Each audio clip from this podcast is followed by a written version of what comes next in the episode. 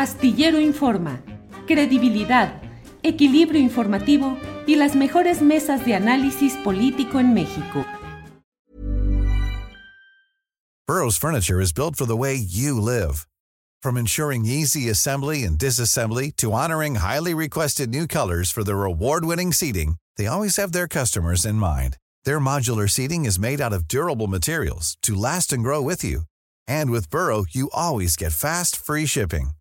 Get up to 60% off during Burrow's Memorial Day sale at burrow.com slash ACAST. That's burrow.com slash ACAST. burrow.com slash ACAST. Ready to pop the question? The jewelers at BlueNile.com have got sparkle down to a science with beautiful lab-grown diamonds worthy of your most brilliant moments. Their lab grown diamonds are independently graded and guaranteed identical to natural diamonds, and they're ready to ship to your door. Go to Bluenile.com and use promo code LISTEN to get $50 off your purchase of $500 or more. That's code LISTEN at Bluenile.com for $50 off. Bluenile.com code LISTEN.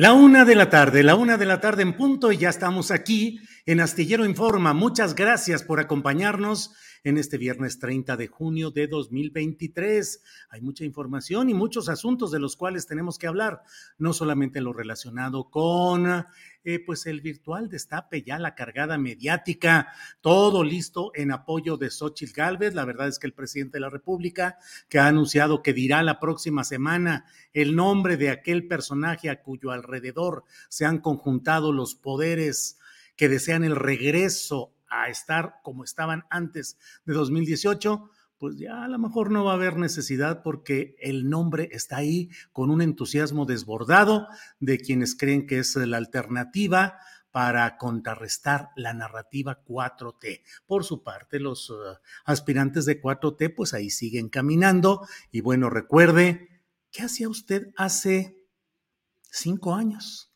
En la víspera del proceso electoral que llevó al poder Andrés Manuel López Obrador.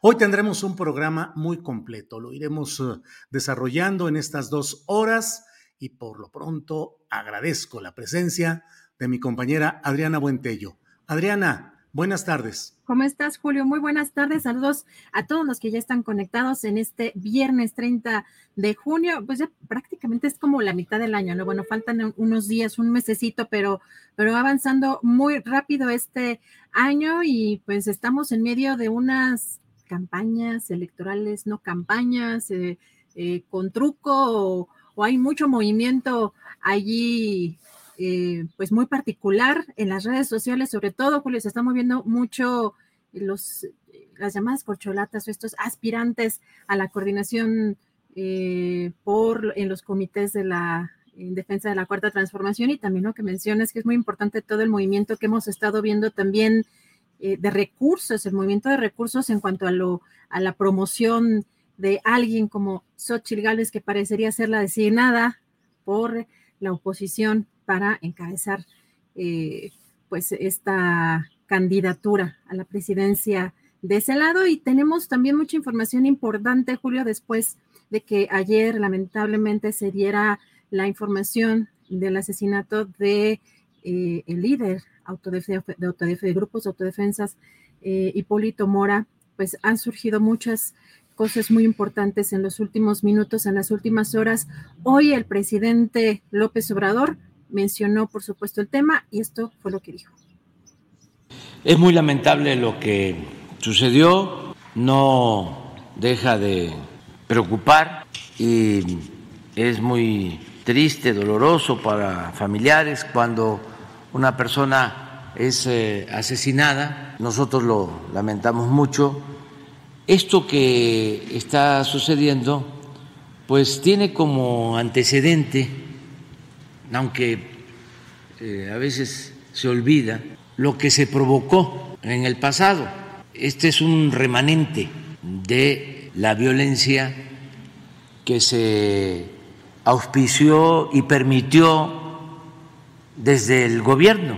Acuérdense de que hubo un narcoestado en México durante el gobierno de Felipe Calderón, del secretario de Seguridad Pública de Felipe Calderón, que está preso, acusado de complicidad con narcotraficantes, aplicó una estrategia de eliminación de unos eh, delincuentes y de protección a otros. No hay que olvidar que de manera irresponsable, inhumana, Felipe Calderón declara la guerra precisamente en Michoacán, en la Tierra Caliente, ahí cerca de Buenavista, en Apatzingán fue de sus primeros actos de gobierno, mal aconsejado, queriendo quedar bien con las organizaciones extranjeras, las agencias extranjeras, para buscar legitimidad, porque se habían robado la presidencia de la República.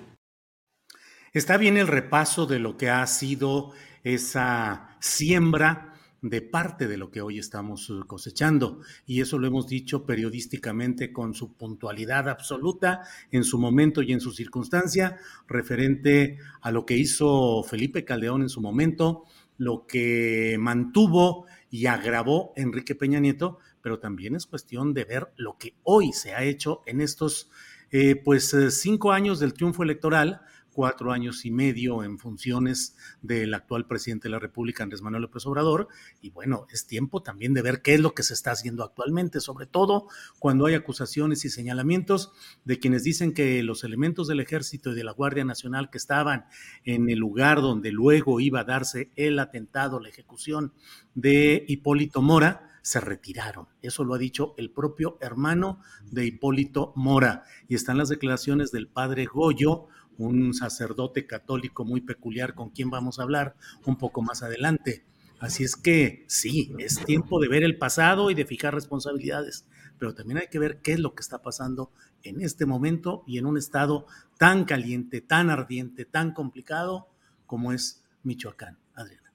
Julio, y además también el presidente, eh, pues sobre este tema, dijo que la estrategia de seguridad es la adecuada y que en el caso de Hipólito Mora, ya había tenido previamente también atentados y que tenía protección, pero que no se pudo evitar que lo asesinaran. Y también ayer eh, captaron al gobernador eh, Ramírez Bedoya, eh, Julio, y pues aquí tenemos el, pues un video, algo que me parece también incluso hasta pues se ve sonriente, no sé si viste tú este video en las redes sociales, pero se ve sonriente en muchos eh, momentos cuando captan los reporteros en Palacio Nacional a Alfredo Ramírez Bedoya, el gobernador de Michoacán. Y vamos a escuchar este, es un, es un video que nos ha compartido el reportero Luis Valdés. Y vamos a escuchar, eh, porque también hay algo importante que él, el gobernador, dice en este caso donde está eh, diciendo que Hipólito Mora encabezó un movimiento ilegal y que además no trajo nada positivo al Estado. Vamos a, ver este video. Buenas tardes. Buenas tardes, Hoy un suceso lamentable que se generó en Michoacán. Hipólito Mora, ¿qué nos puede decir al respecto? Bueno, ya está investigando la fiscalía, ya este, llegamos a La Ruana, eh, es el lugar donde ocurrieron los acontecimientos. Eh, lamentablemente fallecieron también tres escoltas de la Guardia Civil, que es la policía del Estado, nuestra policía que lo eh, custodiaba. Y bueno, pues este, hay que recordar la historia de eh, esta persona que encabezó hace una década el movimiento armado eh, ilegal de autodefensas, que bueno, este, no trajo nada positivo al Estado, al contrario pero lamentamos eh, sinceramente eh, esta situación. La Fiscalía está confirmando eh, en estos momentos, están, ya levantaron los cuerpos. la Ruana está tranquilo, también Buenavista, que es el municipio.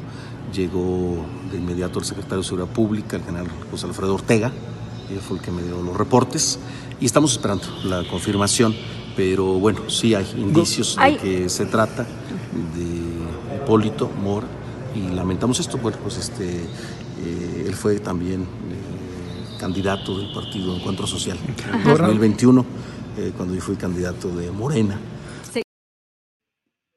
Pues la verdad es que las cosas no están para demasiadas sonrisas y desde luego que fue un movimiento del de Enrique Peña Nieto que envió a Michoacán a un personaje siniestro que disfruta de toda tranquilidad y de toda impunidad, que es Alfredo Castillo Cervantes, que formó parte del grupo de los primos que tenían al consejero jurídico de la presidencia de la República, Humberto Castillejos, tenían al uh, senador y luego procurador general de la República, Raúl Cervantes Andrade, y desde luego Alfredo Castillo Cervantes, que fue comisionado, enviado allá a Michoacán a empeorar las cosas, a repartir armamento de manera ilegal, pero eso no quita responsabilidad de lo que hoy está pasando, tanto a nivel federal como a nivel estatal en Michoacán, Adriana. Y de cómo se infiltraron también pues estos grupos de autodefensa que recordamos, pues no sé si por allá del año 2014, Julio, eh, algunas, eh, sobre todo aquí en la, en la, capital, porque hay que decir que muchos problemas también por las coberturas mediáticas tan sesgadas, hay veces que las, eh, cierto tipo de información no se convierte en temas nacionales, pero eh, yo recuerdo en 2014 justamente en una de las entrevistas más eh, conmovedoras o más fuertes que dio en su momento José Manuel Mireles, no sé si tú recuerdas toda la exposición que hacía de la problemática en Michoacán con el crimen organizado y cómo ellos tuvieron que levantarse en armas para defender pues a sus familias y, defender su, eh, su sustento. Eh, bueno, una, una, situación cuando narraba con lujo de detalle todas las atrocidades que cometían y cómo pues se fue convirtiendo esto también en una eh, visión un poco más amplia también gracias a el trabajo de líderes de, esto, de autodefensas y, también en la difusión de algunos pocos medios de comunicación que en su momento estuvieron abordando estos temas llama la atención que pues, estas declaraciones del gobernador eh, Ramírez Bedoya sean pues, tan insensibles en un momento o en una circunstancia como, como la que se dio el día de ayer. Y pues eh, también eh, pues hay que, hay que comentar también aquí que la, pues el hermano de Hipólito Mora, en algunas entrevistas, Guadalupe Mora, ha señalado que, por ejemplo, la Guardia Nacional eh, eh, la Guardia Civil y militares, desde tempranito dijo, se salieron, no había nadie. desde tempranito ya andaban camionetas con gente armada para matar a Hipólito. Dijo, son los Viagras, el jefe de ellos es Nicolás y el jefe en la Ruana es la Sirena. Esas son declaraciones que ha dado en entrevistas. Y además, algo que también es muy preocupante, Julio, que dijo que si no detienen a estos personajes, esto lo dice el hermano de Hipólito Mora, retomaremos los grupos de autodefensa y nos levantaremos en armas. Sí, invito mucho a la audiencia, a quienes nos están siguiendo, para que quienes no lo hayan hecho, vean la entrevista que hicimos anoche en la videocharla astillada en la noche con Jesús Lemus, que conoce a la perfección el ambiente de Michoacán él fue pues, reportero, periodista ahí, estuvo tres años preso por una maniobra de Felipe Calderón de castigarlo por haber establecido periodísticamente los nexos y contactos de Luisa María Calderón, conocida como la Cocoa, hermana de Felipe Calderón Hinojosa, con la tuta y lo enviaron tres años a una cárcel de alta seguridad. No hubo pruebas contra él, salió libre, pero después de pasar tres años en una cárcel de alta seguridad. Jesús Lemos nos hizo una radiografía de lo que ha sucedido y en pocas palabras dice, no hay exgobernador ni gobernador actual que se salve. Todos, todos del PRI, del PRD y de Morena han estado involucrados en todo esto. No se quiere ver la realidad. Ahora se está peor que antes nos dice que hay treinta y tantas, eh, como treinta grupos de autodefensas actualmente y que él estima que debe haber 12 mil personas que participan en las autodefensas en el estado de Michoacán. Invito a que lo vean, está disponible en los archivos nuestros, en nuestro canal de YouTube, de Facebook eh, y también en podcast. Es una muy buena entrevista que nos da el contexto Jesús Lemos. Adriana. Y también tu columna astillero, que también es lo que estabas mencionando primero, vamos a hacerle aquí la promoción. llévela, llévela. Esa, no es tan buena, la buena es la del... Es más, cito ahí al propio Lemos, digo, esto eh, tiene contexto de, de, lo que nos ha planteado. En fin, pues estamos ahí y hay otras noticias por ahí, Adriana. Así es, bueno, también es referente a tema de seguridad, que en estos días pues también hay temas en Chiapas, en el caso del secuestro de algunos trabajadores y eh, pues el caso también de Guanajuato, donde la explosión de un vehículo eh, dejó a varios agentes de la Guardia Nacional heridos. Hoy el presidente también habló de este tema. Vamos a escuchar. Buscándolos, eh, hay un trabajo coordinado entre elementos de el gobierno federal, de la Secretaría de la Defensa, de la Guardia Nacional y también con eh, las policías del Estado. Y no hemos dejado de atender el caso y esperamos que se recuperen a estos servidores públicos que fueron secuestrados pronto. Eh, también enviarle pues eh, esa información a los familiares que estamos eh, trabajando, ocupándonos para rescatarlos. Eso es lo que puedo decir. acerca de estas bombas, mm, también se está haciendo la investigación, el caso de Guanajuato esto mismo eh, se había presentado en Michoacán hace unos días. Bueno, pues eh, noticias impactantes y todo, eh, pues en una evolución de violencia que habrá que ver qué, cuáles son el sentido y la eh, lo que está provocando esta concentración de actos violentos en estos momentos políticos y electorales también complicados, Adriana. Pero bueno, seguimos adelante. Así es, Julio, regresamos en un rato más con las recomendaciones. Bien, muchas gracias, Adriana. Es la una de la tarde con 16 minutos, una de la tarde con 16 minutos. Mañana, mañana sábado, el presidente López Obrador tendrá un acto en la Plaza de la Constitución para recordar, para conmemorar eh, legítimamente la llegada al poder eh, cinco años atrás, la llegada al poder electoral. Vamos a tratar de hacer algún tipo de reflexiones, digamos, la izquierda frente al espejo del propio poder, algún tipo de reflexiones que nos permitan, sin un ánimo confrontacional, sino informativo y analítico, tratar de ir viendo cuáles son las circunstancias, cómo ha evolucionado el poder del presidente López Obrador, dónde ha tenido atorones y por qué razones, qué se ha avanzado. Y bueno, creo que eso puede ser interesante. El lunes o martes tendremos también una entrevista con Martí Batres para analizar también esa izquierda ante el espejo, en este caso en la Ciudad de México. Hoy tengo el gran gusto de que esté con nosotros eh, Pedro Miguel. Él es escritor, periodista y militante de Morena. Voy a hablar con él y le agradezco. Pedro, buenas tardes. Querido Julio, ¿cómo estás? Bien, Pedro, gracias por estar por aquí. Pues eh, ya mañana con una concentración masiva para recordar, para conmemorar la llegada al poder del presidente López Obrador y de una corriente de izquierda y de una corriente social y popular que como un frente amplio en diferentes alianzas ha llegado al poder. ¿Cuál podría ser el saldo, Pedro Miguel, que dirías? Sabemos que eh, las elecciones fueron una fecha y la toma de posesión más adelante, es decir, no son cinco años de ejercicio completo del poder formal, pero sí ya estamos a cinco años de este cambio que hubo en México. ¿Cuál sería el saldo, Pedro? Bueno, el aniversario, Julio, es el aniversario de una insurrección, de una insurrección popular, eh, de un pueblo que se alzó en urnas eh, y que decidió eh, derrocar a un régimen por medio del voto, por medio de métodos pacíficos y legales y legales.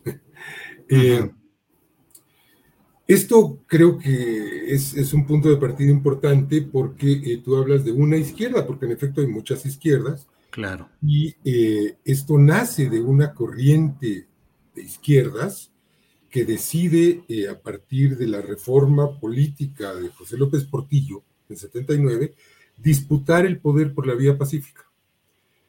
había izquierdas insurreccionales, izquierdas guerrilleras, izquierdas de lucha campesina,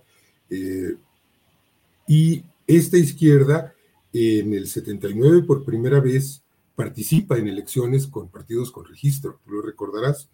Estaba el PCM, estaba el PST, estaba el PRT, el PSR, y en el 82 eh, por primera vez disputan la presidencia de la República con varias candidaturas y obtienen cerca del 7% de los votos. Arnoldo Martínez Verdugo por el PESUM. Rosario Ibarra de Piedra.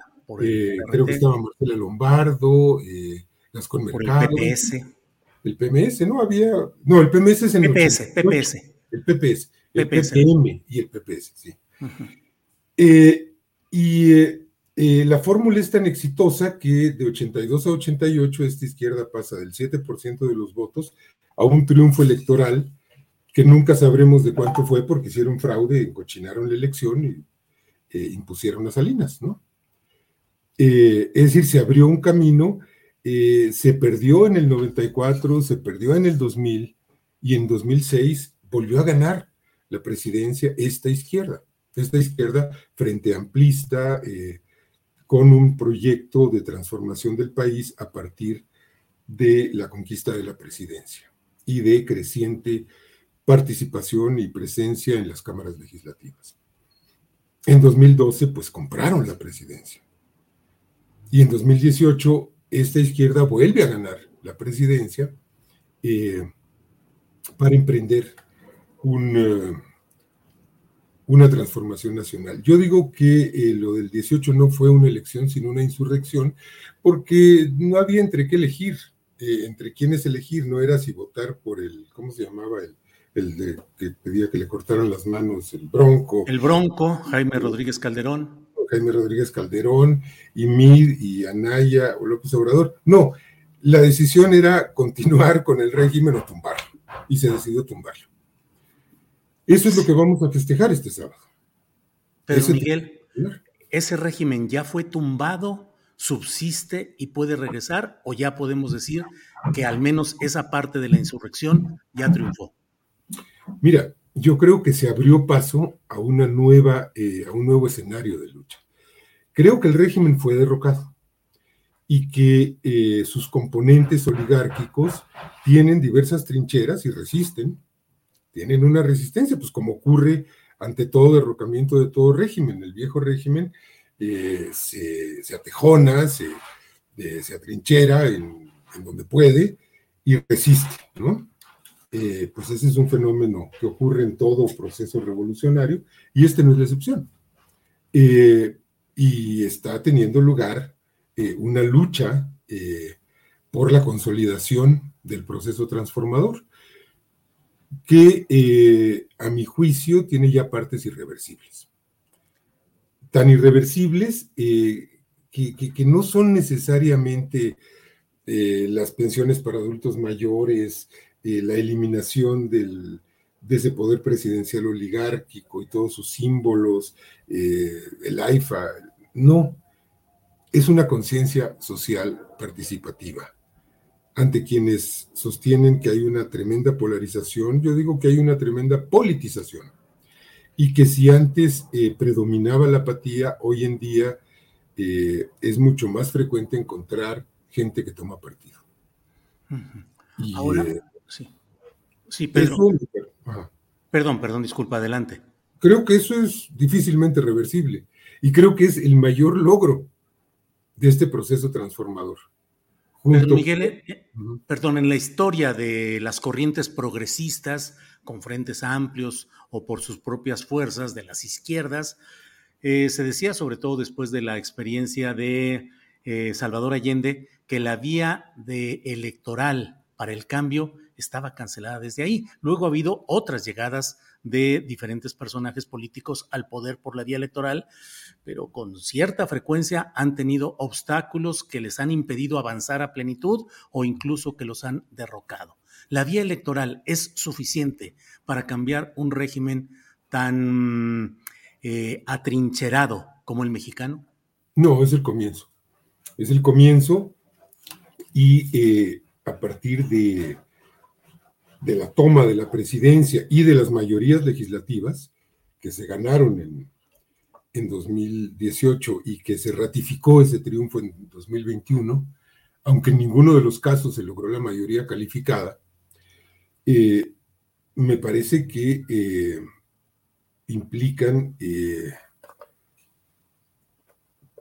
pues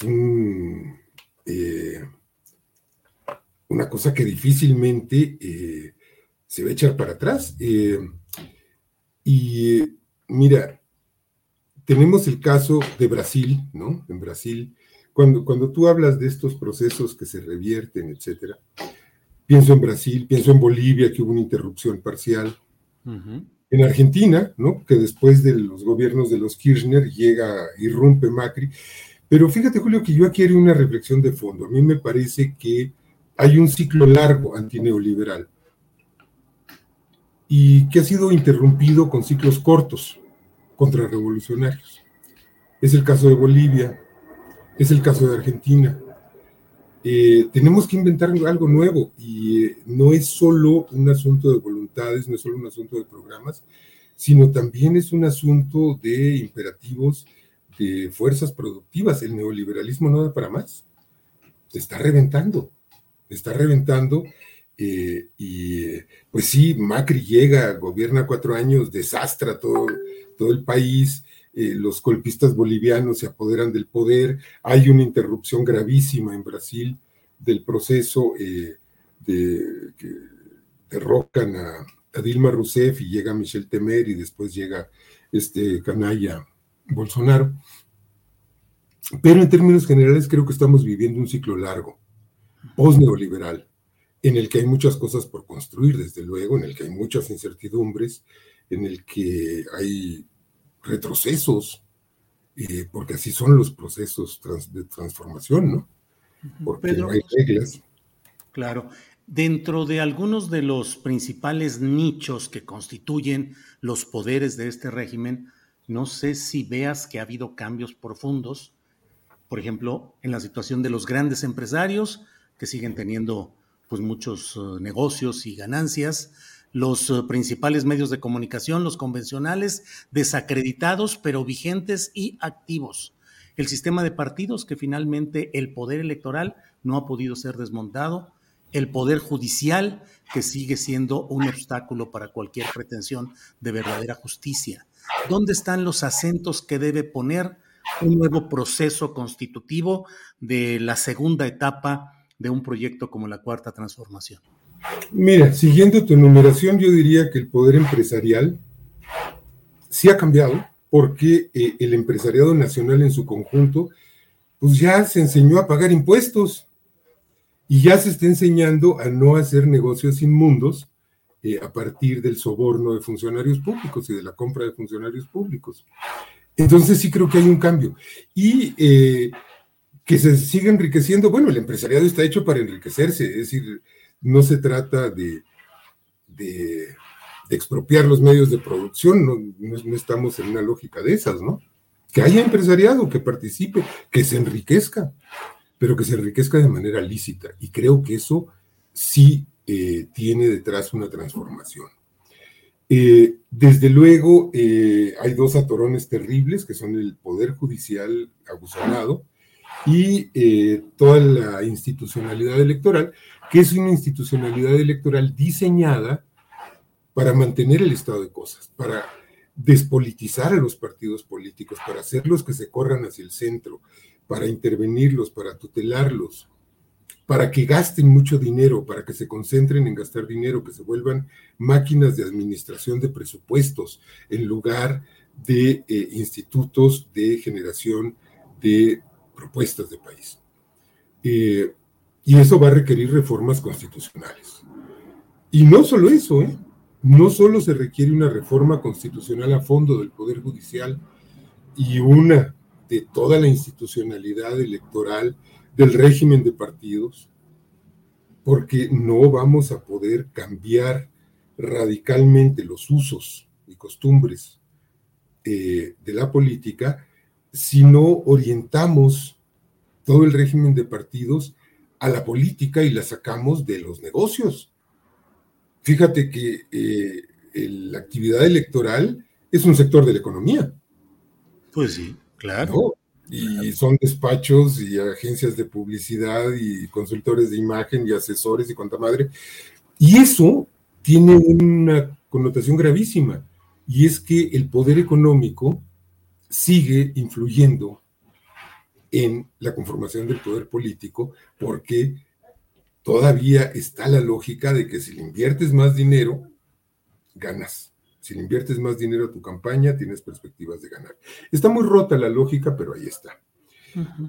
Y el poder mediático, pues yo creo que asistimos a su transformación político, tecnológica, social, en la que confluye la revolución tecnológica, en la que confluye la pérdida de, poder, de credibilidad, de predominio de los medios.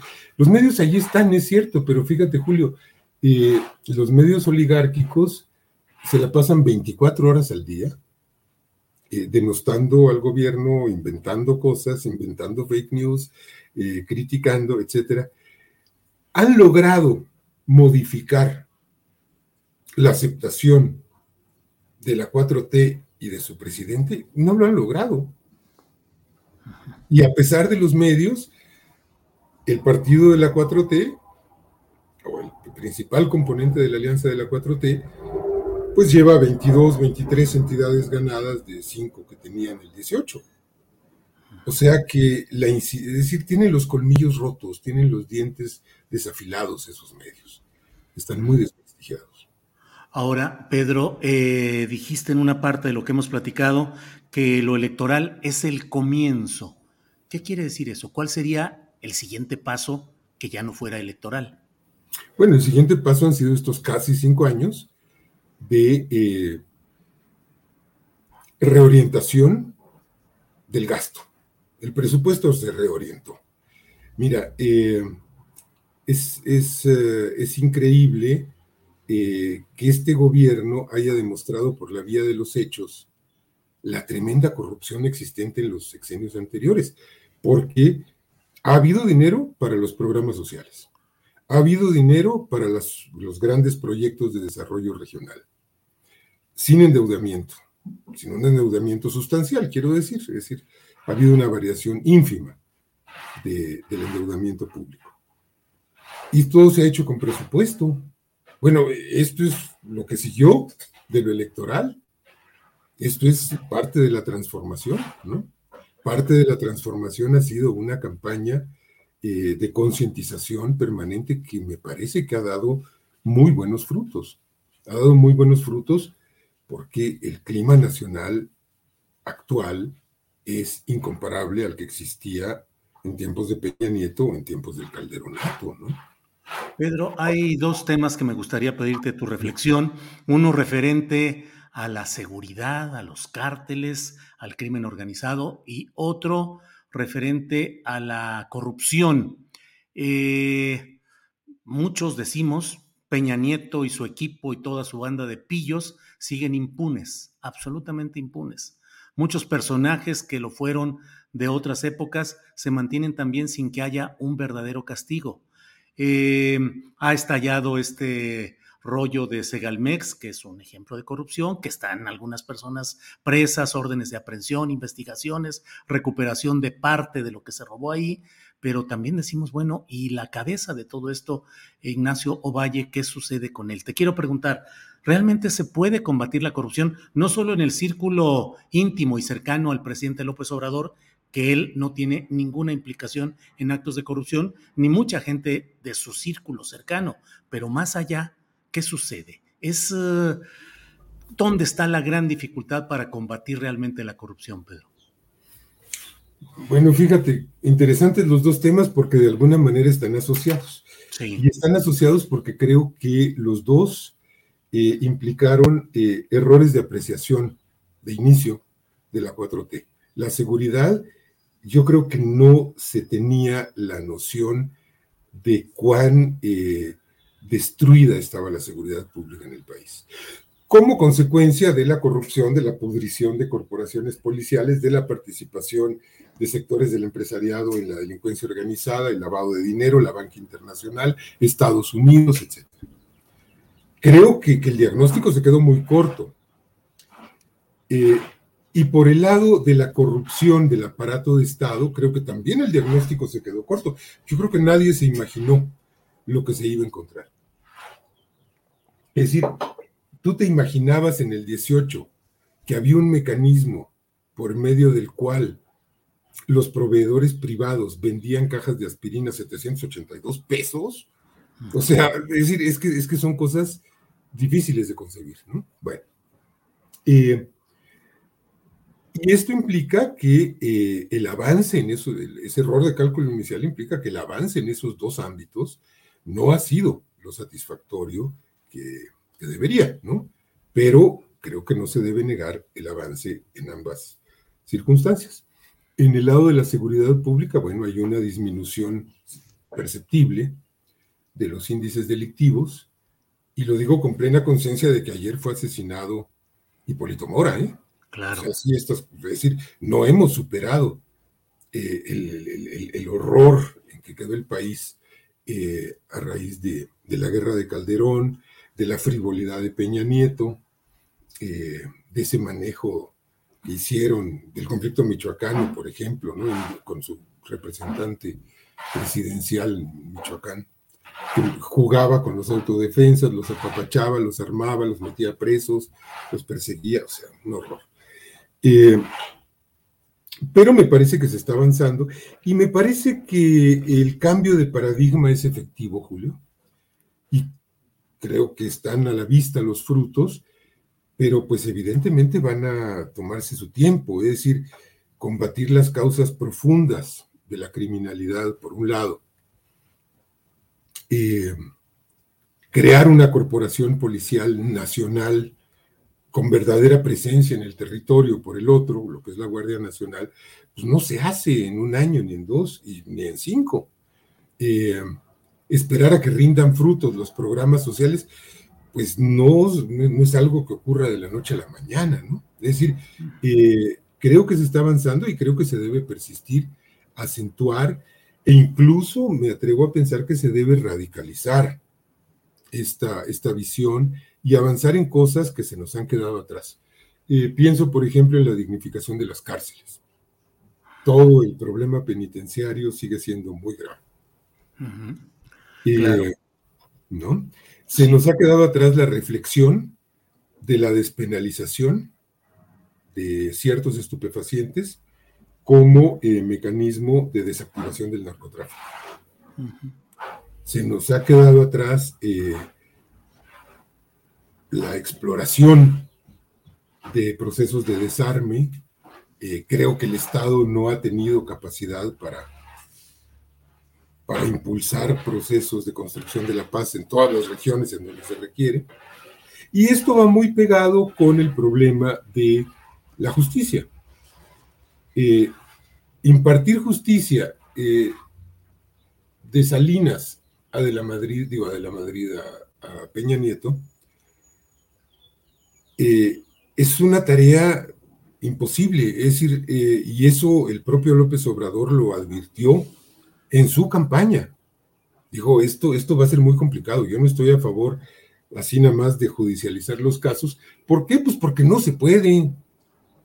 Porque toda esta mafia del poder tuvo en sus manos la factura de las leyes, la nominación de los jueces, el manejo de las pruebas, de las procuradurías, de los ministerios públicos, de los archivos, de cuanto te puedas imaginar, y tuvieron mucho tiempo para destruir, para ocultar, para falsificar, para ocultar ¿Con qué elementos se juzga a Salinas? ¿Con qué elementos jurídicos? ¿Con qué elementos jurídicos se juzga Peña? ¿Con qué elementos jurídicos se juzga Calderón? ¿cómo armas una imputación penal en contra de Calderón? Es muy complicado. Pedro, eh, se va el tiempo de volada en una reflexión de este tipo y aunque estamos en redes sociales, pues siempre tenemos ahí eh, programación. Eh, te agradezco mucho esta oportunidad de platicar y de reflexionar, pero te quiero, quiero cerrar con una pregunta.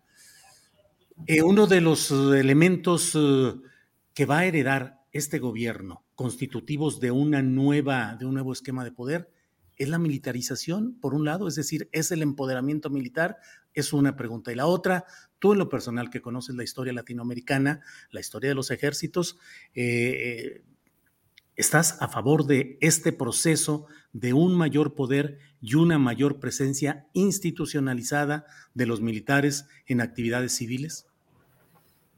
Es que yo creo que no hay una militarización de la sociedad, sino una socialización de las Fuerzas Armadas. Eh, o sea que nosotros ya tenemos acceso y poder con las Fuerzas Armadas. Me parece que sí hay un proceso de apertura de las Fuerzas Armadas muy importante.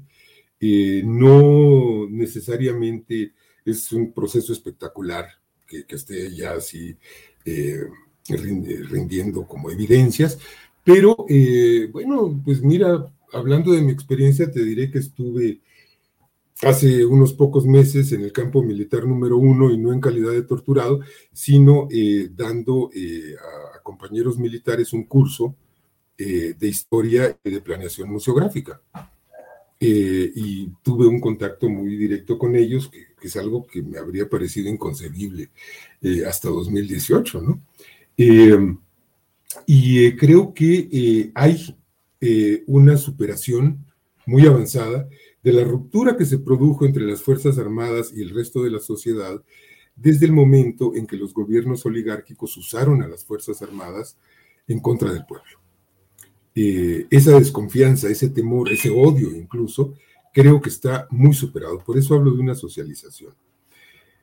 Y eh, creo además que eh, la Guardia Nacional pues es un instrumento indispensable porque la Policía Federal pues, no servía. Sabemos que que no servía ni por número, ni por organización, ni por eh, concepción, ni por diseño para combatir el crimen organizado. Pues el jefe era García Luna, ¿no?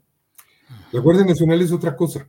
¿Necesita la Guardia Nacional disciplina militar? Sí, sí la necesita. La necesita, Julio, porque eh, primero por formación, o sea, ¿dónde forma 140 mil guardias nacionales? No los puedes formar en la Ibero, ni en el ITAM, ni en la UNAM, ni en el POLI. Pues, hay un sistema educativo militar que tiene la capacidad para formarlos y para formarlos no como militares, sino como policías, como eh, individuos dedicados a prevenir el delito, a identificar presuntos responsables, a capturarlos y a ponerlos en manos del juez. No eh, a eliminar enemigos, que era la lógica que se aplicó en los sexenios anteriores. Y los enemigos eran cientos de miles de mexicanos. No. Entonces sí creo que hay un cambio muy, muy importante. Eh, y creo que las Fuerzas Armadas mexicanas son singulares no en América Latina, en el mundo. Por cuatro razones. Primero, son unas Fuerzas Armadas que nunca han dado un golpe de Estado desde su conformación, a raíz de la Revolución Mexicana. Tienen un origen popular. Eh, el 80% de la oficialidad eh, son hijos de obreros y de campesinos. No forman parte de la oligarquía, es decir, no hay un solo militar en la lista de Forbes. Eh, y somos un país sin enemigos externos. Si tú recorres el mapa latinoamericano, todos los países, salvo Uruguay y México, tienen conflictos fronterizos territoriales con sus vecinos. Brasil, Argentina, Chile, Bolivia, Perú, Nicaragua, El Salvador, Honduras, Guatemala. Ah, Costa Rica creo que no tiene problema. Claro, Entonces, eh, ¿cuál es el ámbito de esas Fuerzas Armadas que no tienen enemigos? Porque Estados Unidos es demasiado poderoso para considerarlo un enemigo convencional y Guatemala y Belice no pueden ser considerados enemigos y Cuba y Filipinas pues tampoco, que es lo que nos queda más cerca. ¿Cuál es la vocación de esas Fuerzas Armadas? La protección del territorio nacional, la salvaguarda de la soberanía, la seguridad interior, eh, el auxilio a la población en casos de desastre y eh, adicionalmente me parece que es muy importante, eh, permíteme es que se, encendió esta marinola. Sí, sí, sí. nada más déjame apagarla porque ya. Eh, y, por ejemplo, el control de puertos y aeropuertos. Creo que está bien que tengan el control de los puertos y aeropuertos. Y además creo que está bien que tengan entidades que administrar porque en la medida en que tengan entidades que administrar y que tengan, eh, pues no una utilidad, pero es un ingreso, pues van a depender menos del presupuesto. Y el presupuesto que hoy se le destina a las Fuerzas Armadas, que dicho sea de paso, en el caso de México es bajísimo en, términos de proporción con el resto del, presupuesto y en términos de proporción con el Producto Interno Bruto, se va a reducir más y va a quedar más dinero para programas sociales, para bienestar, para educación, salud. Pedro Miguel, pues eh, la verdad, gracias por esta reflexión, como lo dije al principio de esta entrevista, con el ánimo de ir esclareciendo puntos referidos a lo que es eh, esta etapa política y social del pueblo mexicano, en vísperas de que mañana se conmemore la llegada del presidente López Obrador al poder por la vía electoral. Iremos platicando, iremos ahondando en todo esto, y por esta ocasión a reserva de lo que desees agregar. Muchas gracias, Pedro. Que tenemos un pendiente, porque hay que, no hay que olvidar eh, los déficits, la descentralización. Ahí nos ha fallado, nos ha fallado grave. Y creo que será tarea del próximo gobierno seguir descentralizando, el gobierno federal. Julio, te agradezco muchísimo el espacio y pues te mando un gran abrazo extensivo a quienes nos escuchan. Muy bien, Pedro Miguel, muchas gracias y seguimos en contacto. Hasta luego. Bien, pues es la una de la tarde con 45 minutos, una de la tarde con 45 minutos y seguimos con nuestro programa. Recuerde que hoy tendremos Mesa del Más Allá, recomendaciones de fin de semana y estamos ya puestos para eh, entrar a nuestra siguiente entrevista en unos minutitos más.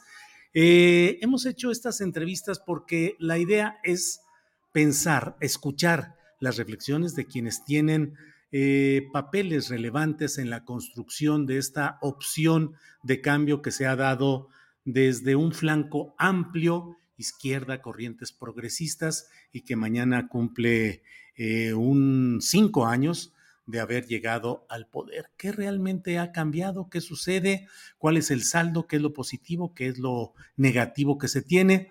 Pues iremos platicando con todo este estas circunstancias que hemos estado de todo. Em, déjenme ver, no sé por qué este no entra. Fíjate, aquí hay... Ah, bueno, pues no pude poner las, los uh, mensajes de, de, Twitter. Bueno, bueno, pues así estamos. Eh, vamos a poner una pequeña una pequeña pausa. Ahí está ya. Guadalupe Muñoz, quisiera saber si el padrecito pidió en algún momento la renuncia del corrupto Silvano Aureoles. Eh, chayoteros, ¿qué van a festejar? Lo del señor Hipólito, lo de los secuestros, todos son acarreados. El de la basura ya avisó que no viene mañana. Son iguales y peores. Liliana Parra, híjole, hijo de la guayaba con el de la basura que no va a ir. ¿Cuándo la burguesía se ha enriquecido de manera lícita? Pregunta Juan, Juan Lauro Castellón Huerta. Eh, efectivamente, el maestro tiene una excelente opinión. Las Fuerzas Armadas con tareas sociales y económicas en favor de la sociedad mexicana, dice Jaime Ballesteros.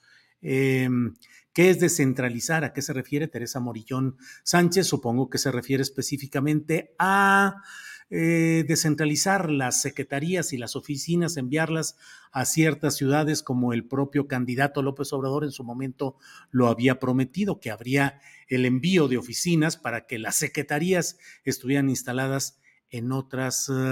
Eh, partes, en otros lados. Eh, Mario Herrera Tinajero envió un saludo a todos los lectores del periódico La Jornada del Chat desde Tlalnepantla, Estado de México. Eh, bueno, vamos a platicar Super Julio, el Bisontillo y todos los croma contra los Reyes de la Colina, 1, 2 y Claudia. Julián Falcón, no, pues ahora sí me mandó en clave usted, Julián Falcón. Super Julio, el Bisontillo y todos los croma contra. Bueno. Em, eh, buenas tardes, muy buenos comentarios. Dice Cirilo Pérez. no hay nada que celebrar, sino todo lo contrario, dice Mariana PCH. Bueno, pues son algunos de los comentarios que nos llegan por aquí. Eh, David Mendoza, Julio, ¿por qué no le pediste a ese padre que para la próxima gubernatura, para que resuelva todos los problemas del Estado? Me parece que él se cree capaz. David todavía ni siquiera entrevistó al padre Goyo, está batallando, lo veo aquí que está batallando para entrar. Aquí yo puedo ver cómo están eh, conectándose o tratando de conectarse y ahí está la cuenta del padre Goyo, pero todavía no está el dispositivo conectado. Esperemos unos minutos para ver si podemos hablar con el padre Goyo. Eh, Sebastián Hernández dice, Morena tiene gente del pasado como Bartlett, Leonel Godoy, Adán, Marcelo, Monreal. Em, gracias, Julio. Es muy bueno tener varios puntos de vista, pero sobre todo con autoridad ética, aunque a veces no coincidas, pero es muy bueno pensar, dice Osby González. Eh, Rodrigo Ríos dice muchas creencias y muy pocos datos con que respaldar sus opiniones de Pedro Miguel. Eh, mm, mm, dice Concepción Orozco, soy muy mal pensada sobre la mafia del poder, la 4T vamos a celebrar, sobre 16 secuestrados, bombazos y asesinatos, son capaces de todo. Eh, bueno, pues mire, veo que sigue atorado él. No ve su cámara, no ve su cámara. Padre Goyo, allá de Michoacán, si nos está viendo, no está, eh, pero mm, bueno, están viendo con él y luego pues el tiempo se nos va y dentro de 10 minutos tenemos ya que estar con la mesa del más allá. Mientras tanto, déjeme decirle que me ha llamado la atención esta concurrencia de factores muy complicados de violencia eh, contundente que genera desde luego una gran preocupación y estamos en presencia de varios acontecimientos que se han eh, concatenado y que en otros países se han dado circunstancias parecidas en las cuales intereses, sobre todo externos, en colusión o en connivencia con factores internos, han ido creando situaciones de ingobernabilidad, una percepción de incertidumbre, de desazón entre la sociedad, eh, no lo estoy diciendo solo porque sí, históricamente está demostrado, entre otros casos, el propio de Chile con Salvador Allende, donde está demostrado en archivos de Estados Unidos que han sido publicados en ese libro que siempre recomiendo, Legado de Cenizas, que ganó un premio Pulitzer, donde un periodista que, ha, que cubrió toda la vida las fuentes del Pentágono, de, de las Fuerzas Armadas, de eh, todas esas áreas, eh, hizo un libro en el cual señala legado de cenizas, todo lo que hizo la CIA en cuántos países, interviniendo, metiendo dinero, comprando medios de comunicación, dándole millones de dólares a dueños de medios de comunicación y a directivos y alentando económicamente con inyección de dinero bajo la mesa, metiendo dinero para que pueda haber actos de sabotaje, actos ilícitos, la exacerbación de la violencia para ir creando una percepción de ingobernabilidad que abra el paso a otras maniobras que pueden desembocar en aquellos tiempos en golpes de Estado como el dado por el nefasto Augusto Pinochet contra Salvador Allende. Ahora ya no son tan necesarios los golpes directos, ahora basta con crear sensaciones de ingobernabilidad, con presionar y luego actuar por la vía financiera, por la vía económica, retiro de fondos, eh, creación de incertidumbre, declaraciones de grupos empresariales, en fin, estemos atentos a todo lo que va sucediendo, preocupados y exigentes de que haya justicia en los casos que debe hacer, preocupados y exigentes de que no se mire solo al pasado y no se use el pasado para explicar eh, las deficiencias o los errores y las eh, incapacidades del presente, pero también tengamos una visión histórica que nos permita entender que estamos viviendo un momento en el cual mi punto de vista es que eh, con el destape de Xochitl Chávez, Xochitl Galvez, se ha dado ya una, un cierre de filas de los grupos empresariales, económicos, mediáticos, judiciales, de toda índole contra el proyecto llamado 4T. A mí me da la impresión de que en estos momentos hay ya mentes malévolas operando desde las mayores alturas y con una comunicación extendida con todos los puntos de negociación en los ámbitos religiosos, empresariales, bancarios, diplomáticos, para ir creando esta narrativa. Basta ver simplemente la embestida, la acometida en los medios de comunicación, híjole, de los personajes que abiertamente están eh, saludando y eh, exacerbando eh, la precandidatura de Xochitl Galvez. Hay quienes dicen, claro que les está doliendo y por eso están protestando. Ahí está la demostración de que es grandiosa la candidatura de Xochitl Galvez. No, no es así. Con quien fuera se iban a asociar e iban a explotar estos poderes. Y nuestra obligación es ver y decir lo que está sucediendo. Si se hubieran asociado con Santiago Krill, pues estaríamos ahorita también revisando cuáles son las perspectivas de Santiago Krill, que en términos negativos también las hay y muchas. Eh, no tengo concertada la todo para, porque el tiempo se nos va muy de volada, para poder decirle que voy a... Em, ya está, híjole. Pues sobre la rayita, vámonos tendidos porque ya nos quedan muy pocos minutos. Adriana, por favor, a nuestros compañeros de la mesa que nos esperen unos tres, cuatro minutitos que les vamos a robar. Bien, Padre Goyo, buenas tardes. A la orden.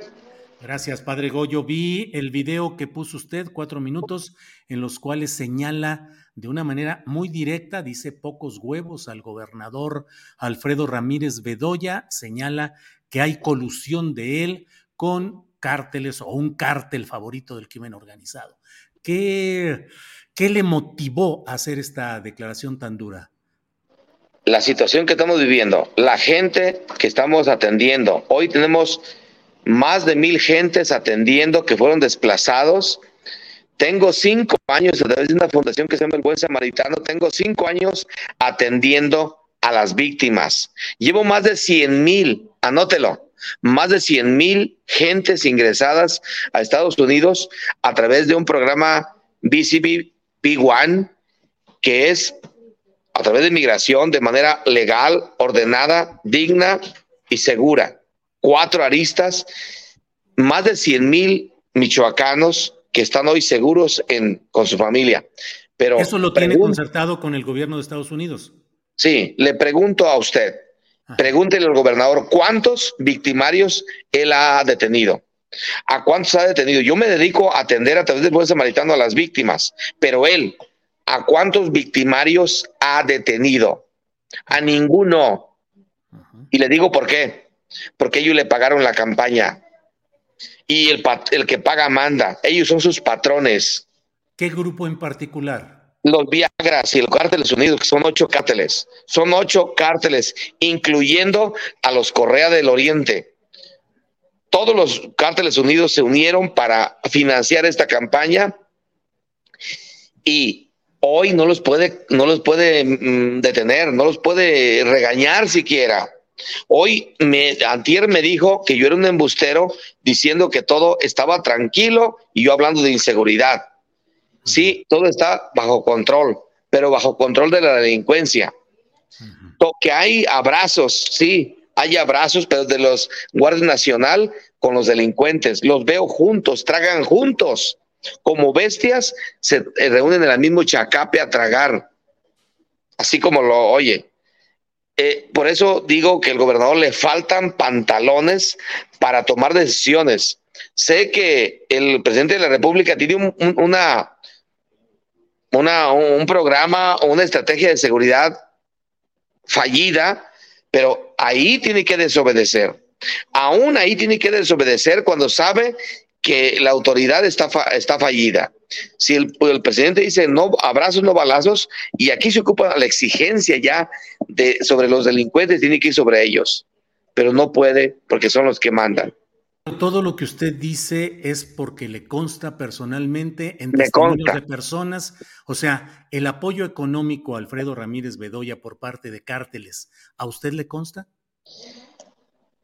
Se reúne con los Viagras.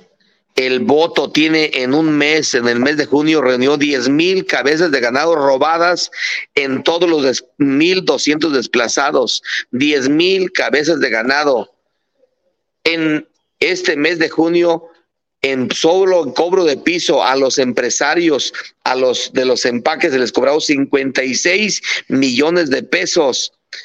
Y eso el gobernador lo sabe. y va a Patzingán cada rato. Y piensa que cuando escucha los, los drones tronando allá, piensa que son cuentes porque llegó él de que están felicitándolo. Hay cobro de piso y lo sabe el, el, el gobernador. Por tanto, él lleva mochada. El presidente municipal, el presidente municipal se reúne semanalmente con el jefe de plaza de Patzingán. Le llaman los Viagras, a él le dicen el azul por Viagra, tanto Viagra que se traga diario. ¿Al gobernador le dicen el azul? No, al, del presidente municipal de Patzingán. Ah. Le dicen el azul por Viagra. Ahora, eh, esto viene de, se ha grabado desde la etapa de Felipe Calderón y luego perredistas y ahora Morena. ¿Desde cuándo viene todo esto y cuál ha sido el papel de los anteriores gobernadores? Corruptos, delincuentes, nefastos, sátrapas del poder. Lázaro Cárdenas hizo, hizo y tiene la factura y el registro público de la propiedad de los Zetas aquí en Michoacán. Godoy tiene el registro público de la familia michoacana junto con Chucho Méndez. Vallejo, perdón, Godoy. Godoy tiene la factura con Chucho Méndez y el otro con, con el tísico, con Carlos Rosales y Lázaro eran compadres. Godoy con Jesús Méndez. Hay responsabilidad del. Vallejo con Nazario Moreno. El, Silvano con el Viagra, con el Gordo, con eh, Sierra Santana. Y el actual gobernador eh, Ramírez Bedoya con el voto, con César Sepúlveda Arellano son los con los que se han hecho compadres y son los dueños de los cárteles. Todos los gobernadores de Michoacán han estado involucrados con temas delincuenciales. Es más, en Michoacán el tema hoy es feudalismo. Hoy los gobernadores tienen feudos, tienen feudos de los ranchos que se han robado. el desplazamiento forzoso, el desplazamiento forzoso en el estado de Michoacán tiene la jugosa ganancia de sacar de los ranchos a sus propietarios para apropiárselos los gobernantes. Hoy el presidente municipal tiene en, cinco años que tiene, porque ya repitió, tiene 36 cantinas que ha abierto en Apatzingán, donde hay prostitución, donde hay droga, donde hay todo. Y el gobierno lo sabe. Goyo, el, calderonismo. Goyo, el calderonismo y específicamente Luisa María Calderón Hinojosa también tiene responsabilidad en todo esto? Mira, todos, todos los políticos han entrado al poder por un interés, porque aquí Michoacán es una joya. Michoacán está a la puerta de China, del Oriente, con todas las anfetaminas. Luisa María Calderón. Luisa María Calderón, asociada con la tuta.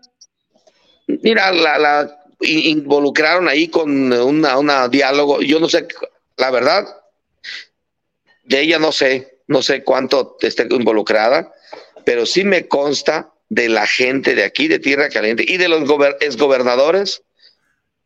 Pero el calderonismo no tiene responsabilidad, Goyo. Luisa María, yo nunca la, honestamente, si a mí me preguntas, ¿la viste? No, no. Bueno, pero tampoco de todo lo que me ha dicho de que le den dinero a Ramírez Bedoya, tampoco lo ha visto. Se pregunto, te das 10 mil reces de acuerdo. Del, voto. Sí, sí, sí, sigo yo.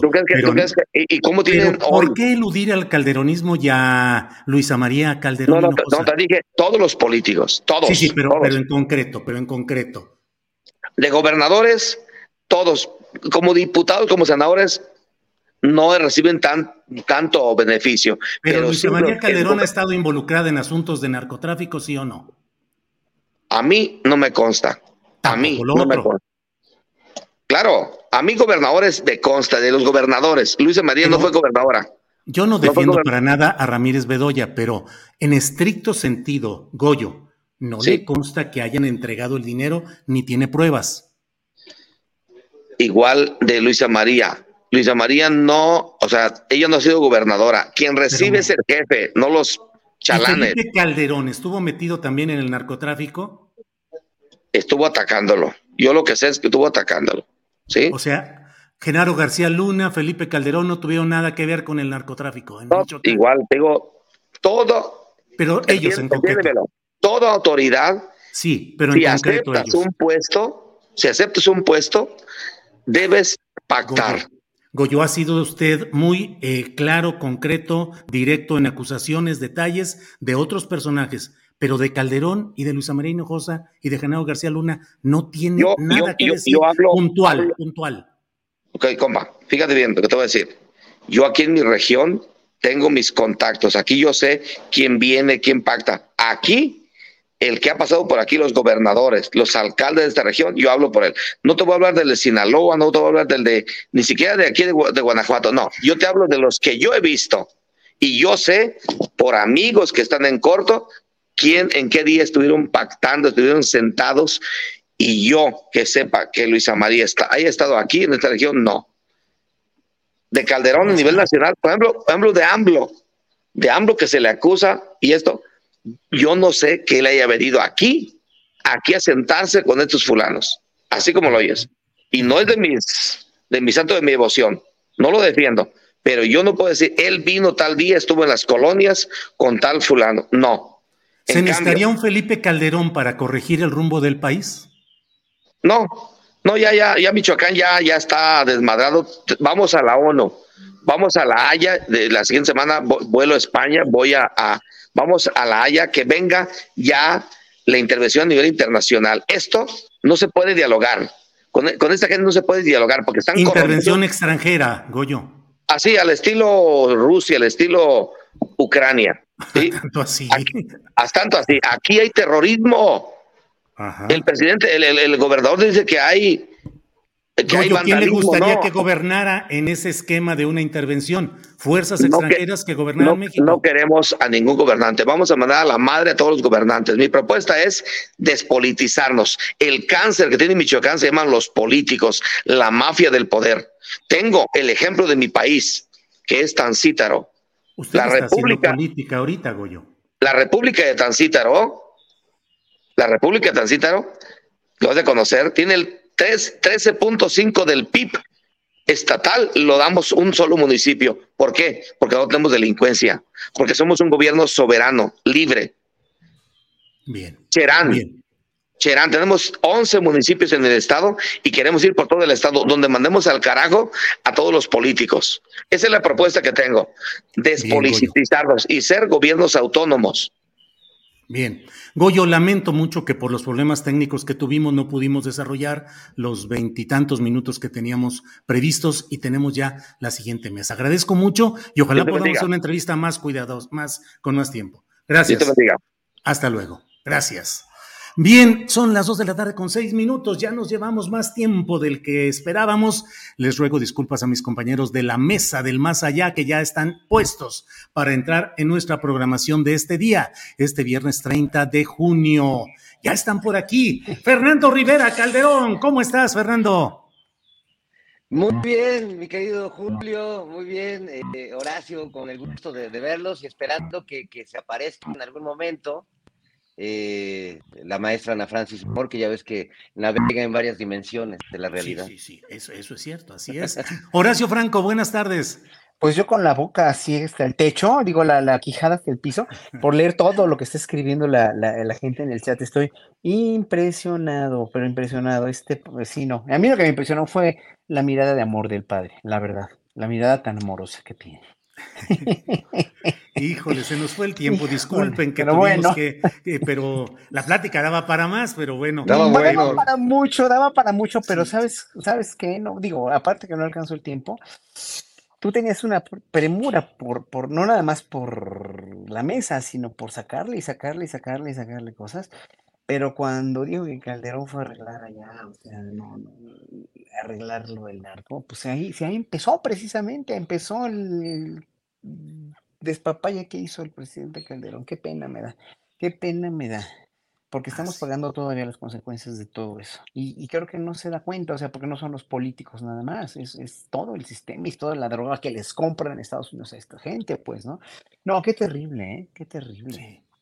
Fernando Rivera, si escuchaste alguna parte de lo que dijo este personaje que entrevistamos al final, no sé cómo veas, pero pues es un sacerdote que habla de que haya pues un intervencionismo extranjero, que van a pedir que haya fuerzas que vengan aquí a meter orden con nosotros y le pasa revista a todos los gobernadores que ha habido, corruptos, tranzas, todo, sobre todo el actual, pero se atoró mucho a la hora que le pregunté de Cocoa Calderón y de Felipe Calderón Hinojosa, Fernando. No, le pusiste un topezote porque sí iba, iba así denunciando a todos, con, ya había agarrado vuelo, la verdad, el padrecito, y de pronto cuando le mencionas a la Cocoya, Felipe Calderón, se paró en seco. Sí. Lo, lo que lamentablemente para quienes veníamos siguiendo la charla, este, pues le quitó un poco de credibilidad, porque entonces, ¿cómo, ¿cómo aplicaba en unas y en otras no? Yo creo que a lo mejor el padrecito tiene algunos síntomas de lo que podemos llamar el efecto Gilberto Lozano, que como que se le fue un poco la rienda y de repente cuando le recordaste a Felipe Calderón, como que, como que este pues le regresó el espíritu al cuerpo. Le regresó el espíritu al cuerpo. Bueno, pues hay muchas cosas interesantes. Desean empezar con eh, Horacio Franco. Mm, la vestimenta. Everyone knows therapy is great for solving problems, but getting therapy has its own problems too, like finding the right therapist, fitting into their schedule, and of course, the cost. Well, BetterHelp can solve those problems. It's totally online and built around your schedule. It's surprisingly affordable too. Connect with a credentialed therapist by phone, video, or online chat, all from the comfort of your home. Visit betterhelp.com to learn more and save 10% on your first month. That's BetterHelp, H E L P. I'm Sandra, and I'm just the professional your small business was looking for. But you didn't hire me because you didn't use LinkedIn jobs. LinkedIn has professionals you can't find anywhere else, including those who aren't actively looking for a new job but might be open to the perfect role, like me. In a given month, over 70% of LinkedIn users don't visit other leading job sites. So if you're not looking on LinkedIn, you'll miss out on great candidates like Sandra. Start hiring professionals like a professional. Post your free job on linkedin.com/people today. De, pueblos nativos, de pueblos originarios, por sí misma, ¿qué significa? Una toma de postura de apoyo a esos pueblos originarios, comunidades indígenas, o puede ser también una onda de moda o incluso de un posicionamiento postizo ante la realidad. Horacio. Mira, eh, la vestimenta típica en el caso, por ejemplo, de las mujeres en Japón, por ejemplo, ¿no? Que se ha occidentalizado mucho, pero que usan sus trajes típicos con mucho, desde hace mucho, ¿no? Con, con para ocasiones de gala o para ocasiones eh, especiales, ¿no? Y ves a las, los indígenas mexicanos y las indígenas usando los chamulas, estas, estas ropas tan, a mí se me hacen elegantísimas cuando se ponen estas cosas de lana, que son verdaderamente, además que son muy caras, son muy calientitas y son súper chic, o sea, uno las ve y dice, bueno, qué, qué moda tan, tan, tan, tan refinada, esa es la palabra en español, muy refinada. No, y hoy por hoy, en este, en este sexenio se ha usado finalmente para reivindicar, se puede usar, se puede usar para reivindicar precisamente esa cultura de la que venimos, ¿no? Eh, y sobre todo porque se reivindican los valores indígenas. Yo muchas veces, ahora, eh, por ejemplo, en Los Pinos hay cada noviembre una cosa que se llama original, donde van los indígenas, y esa es una de los grandes logros culturales de la, de la 4T, haber puesto este, este mercado de artesanías, que es una exposición donde los, los artistas, los artesanos, desfilan con los modelos al final y les aplauden como artistas. Además, pueden vender sus mercancías sin regatear, no hay, no está permitido regatear. Y bueno, yo me he comprado unas camisas ahí para conciertos y, cosas para el uso diario maravillosas, pues, ¿no? O sea, es un, o sea, son artistas del textil y aparte de todo, pues son artistas que estuvieron o copiados por, por las grandes casas de moda, que bueno, se ha luchado mucho en ese sexenio por, por contrarrestar eso, o estuvieron marginados y siempre pues rezagados. Y hoy por hoy hasta copiados por industrias que incluso vas a San Cristóbal de las Casas y ves un montón de cosas que ya no son originales, son, son hechas en China, por ejemplo, ¿no? Hasta, pena pero bueno, en fin, no, hay, hay también una dicotomía con eso. Pero lo que yo sí considero es que hoy por hoy ya casi todas las funcionarias, los funcionarios, por ejemplo, vemos a la gobernadora de Quintana Roo, Manuel Lezama, llegar con unos huipiles de, de, veras que se ve que les, les costaron los ojos a los pobres este, artistas que los hicieron, que son maravillosos y que finalmente pues valen lo que cuestan. Ojalá que les paguen lo que cuestan porque son carísimos, son súper, de veras, son muy, pero muy, muy refinados y, ahorita se está valorando en este sección. Pero también se puede valorar para la demagogia, ¿verdad? O sea, soy indígena, sí, creo que ya sé dónde quieres llegar. No, ya te conozco, Mosco. Este, eh, bueno, si, si, si dices que te vistes indígena o eres indígena para simular que eres indígena, pero tienes tus, eh, tus que veres con la High Society o con el, el, grupo de poder en México y lo utilizas solamente porque dices que eres parte indígena, pues no, bueno, también es una dicotomía, pues no, no estás, o sea, estás usándolo para la demagogia, nada más. Bien. Eh, Fernando Rivera Calderón, el hábito de ropa indígena hace al monje defensor genuino de los indígenas. Bueno, en realidad el, hábito o el huipil no tendrían que hacer al, indígena, pero desde la semiótica, recordemos un, texto de, Humberto Eco donde justamente dice el hábito sí hace al monje porque en términos de mensajes, de significados, pues el que alguien se ponga una ropa, eh, una vestimenta tradicional de algún pueblo originario, pues lo, convierte de algún modo en algo cercano o que la gente pueda asociar a ese pueblo, aunque no sea necesariamente eh, una persona eh, de, origen indígena. es tremendo, porque sí, la manera en la que se lucra, no solo con, la vestimenta, sino con, con esta apropiación que se hace desde el lucro, pues hace que esta, esta vestimenta se convierta más bien en un disfraz, cuando en realidad hay un montón de personas, indígenas y no indígenas, que lo portan con mucho respeto y con mucha dignidad. Eh, y no lo convierten en un producto de mercado o sea del mercado político o del otro mercado, porque igual te puedes encontrar unos tenis Nike con este dibujos huicholes, ¿no? Que, quién sabe, y que te ponen ahí la leyendita de estuvimos trabajando con los indígenas huicholes y, y te encuentras una botella de Coca-Cola igual con eso, o eh, no sé, la ropa misma de Pineda Cobalín, que, es con la que se viste eh, esta señora eh, que es tecnóloga, ingeniera, indígena, proletaria, migrante, eh, pueblo mágico ambulante, amiga de todos los niños, eh, llamada Xochitl Galvez, Julio. Órale, muy bien, Fernando. ¿Qué creen? Ya está con nosotros nuestra compañera Ana Francis. Ana Francis, ¿cómo estás? Buenas tardes. Es que quería que se si se ve, mira qué chuli. ¿Qué es? ¿Dónde andas? ¿En el Aquí en el Zócalo. Ah, ah, ah, no alcanzo a ver. Ah, en el Zócalo, claro. Sí, estoy, estoy en mi oficina, Julio. Lo que pasa es que mi oficina está aquí enfrente, está increíble. Oh. Estoy en la parte alta del edificio del Congreso que está justo frente a donde el presidente, porque ando viendo qué se va a poner mañana y así. Entonces me pongo mis binoculares. Ajá.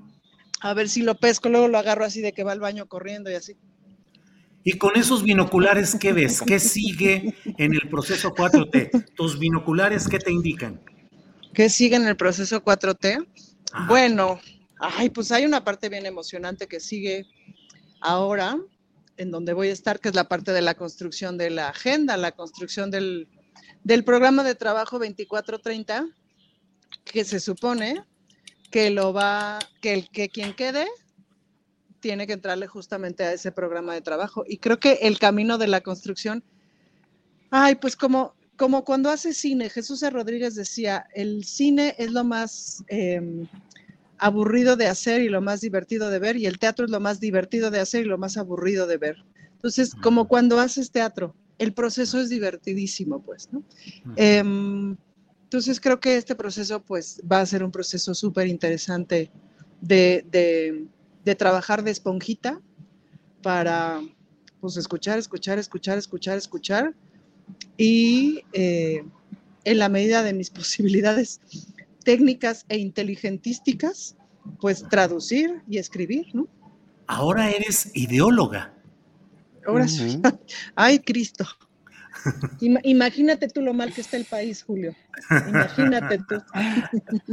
Oye, Ana Francis, estábamos hablando antes de que entraras eh, ya al, programa, estábamos hablando con Horacio y con Fernando de si el hábito de usar ropa indígena o de comunidades mm. originarias hace verdaderamente al monje. Ya el maestro, el doctor Rivera Calderón, eh, habló de uno de sus colegas, Humberto Eco, y nos dio una clase de cómo sí ayuda el hábito para, para definir al monje. Pero tú cómo ves el uso de la ropa eh, de comunidades de pueblos originarios. ¿Define de veras la conciencia social o puede constituir solamente pues, una moda o una forma postiza o de simulación? O puede constituir que de pronto te vistas así, ¿no? Es decir, la, blusa oaxaqueña este, ha sido como el eh, uniforme de Coyoacán, Tlalpan, este, de buena parte de la ciudad en los noventas y en los dos miles, pues, ¿no? En este momento, claro, pues es una serie de símbolos importantes. Por un lado, ha habido toda esta este intento, eh, intento me parece muy loable, eh, muy exitoso en muchas cosas por parte de la Secretaría de Cultura Federal de recolocar, reubicar toda esta estrategia de original, etcétera, de mirarlo justamente respetando su originalidad, respetando todo lo que dice, todo lo que cuenta, todo lo que identifica en términos de identidad. Por otro lado, habemos quienes nos ponemos de repente eh, cosas que nos compramos en algún lugar de la República y nos lo ponemos pues con mucho gusto y con mucho orgullo, aunque no pertenezcamos a comunidades indígenas. Y por otro lado, pues hay quien se disfraza, ¿no? Este, creo que una de mis amigas cuando supo que iba a ser diputada me dijo, entonces, ¿qué? ¿Ahora te vas a comprar puro huipil? ¿no? Porque claro, pues existe como este prestigio de como para verme más mexicana, me voy ahorita aquí al Fonart y me surto, ¿no? Que también fue de pronto una moda muy de varios años, pues, ¿no? De, de, las mujeres de la política, de las primeras priistas, como, ¿no? De entrarle al huipil. Ya de lo que estamos hablando en específico, pues al ratito les cuento una anécdota que tengo que me parece que, retrata quién es Ochil Gálvez. Es curioso que, ahora que hablamos de, esto, en, una de las fotos que se hicieron de este fallido encuentro de la oposición, que se juntaron todos, que en una esquina, en el extremo, creo que izquierdo estaba Beatriz Paredes con su huipil, y en el otro extremo estaba Xochitl Galvez yo no podía dejar de pensar en esa canción que dice dos huipiles, un camino. Qué tonto eres, Fernando. Horacio Franco, Exacto. claro, mira lo que nos escribe Maura Aro. Dice, en mi humilde opinión, Xochitl es la candidata perfecta, un lobo con apariencia de caperucita. Saludos, querido Horacio Franco y equipo astillero. ¿Qué opinas, Horacio, de una... Eh, eh, un lobo con apariencia de caperucita en el caso específico de Xochitl Galvez. Horacio. Bueno, pues un beso enorme a Maura, eh, eh, querida Maura. Pues mira, yo opino que en verdad fue la, ahora sí que le cayó como anillo al dedo al, al PRIAN y a la oposición, porque llegó así, aterrizó perfectamente de jefa de, de, de posible candidata a jefe de gobierno Además el anuncio con su música, esos anuncios, aunque sean de Morena, ¿eh? no me importa, con su musiquita tan cursi, tan, tan, tan, tan, tan López Portillista ya de, de esas épocas, ¿no? Me acuerdo que empezaron a usar esa música tan, tan dramática, como con, con, con muchas cuerdas y, y, muy, este, muy, muy, eh, con un ritmo muy eh, compulsivo, ¿no? Y, y, y, muy, y una melodía como muy eh, esperanzadora, dijéramos, ¿no? Y el discurso de Xochitl, ¿no? Que quiere ser presidente, etcétera, etcétera. Bueno, eh, mm, les dio como el dedo, porque era lo que necesitaban precisamente. Lo quemado que, lo quemada que está Lili Telles, por ser tan, tan abierta y franca que decía cosas que los ponía, eh, en un paradigma al PRIAN, al PRD y, hasta al PAN, ¿no? Que están de derecha una candidata tan, tan franca, porque, o sea, tan, tan, tan bocona, eh, a muchos le pueden decir bocona, franca, la movían quién sabe qué hilos, quién sabe, qué, quién sabe quién le decía lo que tenía que decir, y aparte, pues ella le pone de su cosecha y, y, aparte, pues tan voluble, pues, ¿no? Una candidata tan voluble y tan volátil como es Lili Telles, ¿no?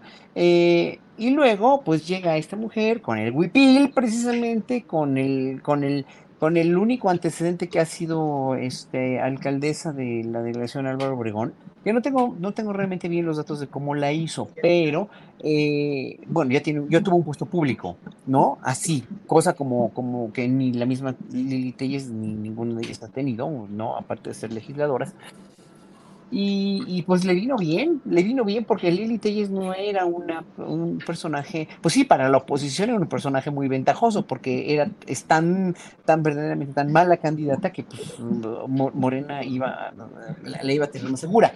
Esta como que cayó así, como esto era lo que precisamente necesitamos, aunque sí, tiene razón mi querida Maura, es una, es una, es un, es un lobo con piel de oveja. Claro que sí, porque sabemos cómo se las gasta, porque sabemos cómo ha hecho sus sainetes, porque sabemos que finalmente no, no, o sea, tonta no es, pero tampoco congruente, pero es, es muy oportunista. Vimos, por ejemplo, ese oportunismo así clarísimo en una, en, en, en la, la, serie de, de videos, o en el video que publicó en su de este cumpleaños de, de, de Diego, ¿no? De, de Ceballos, donde, donde vimos ese oportunismo tan, eh, tan recalcitrante, tan, eh, tan, tan fuera de lugar para ellos, ¿no? Que qué bueno que nos informó quién estuvo ahí, porque pues sabemos quién es quién, pero que en un momento dado les aterró a él.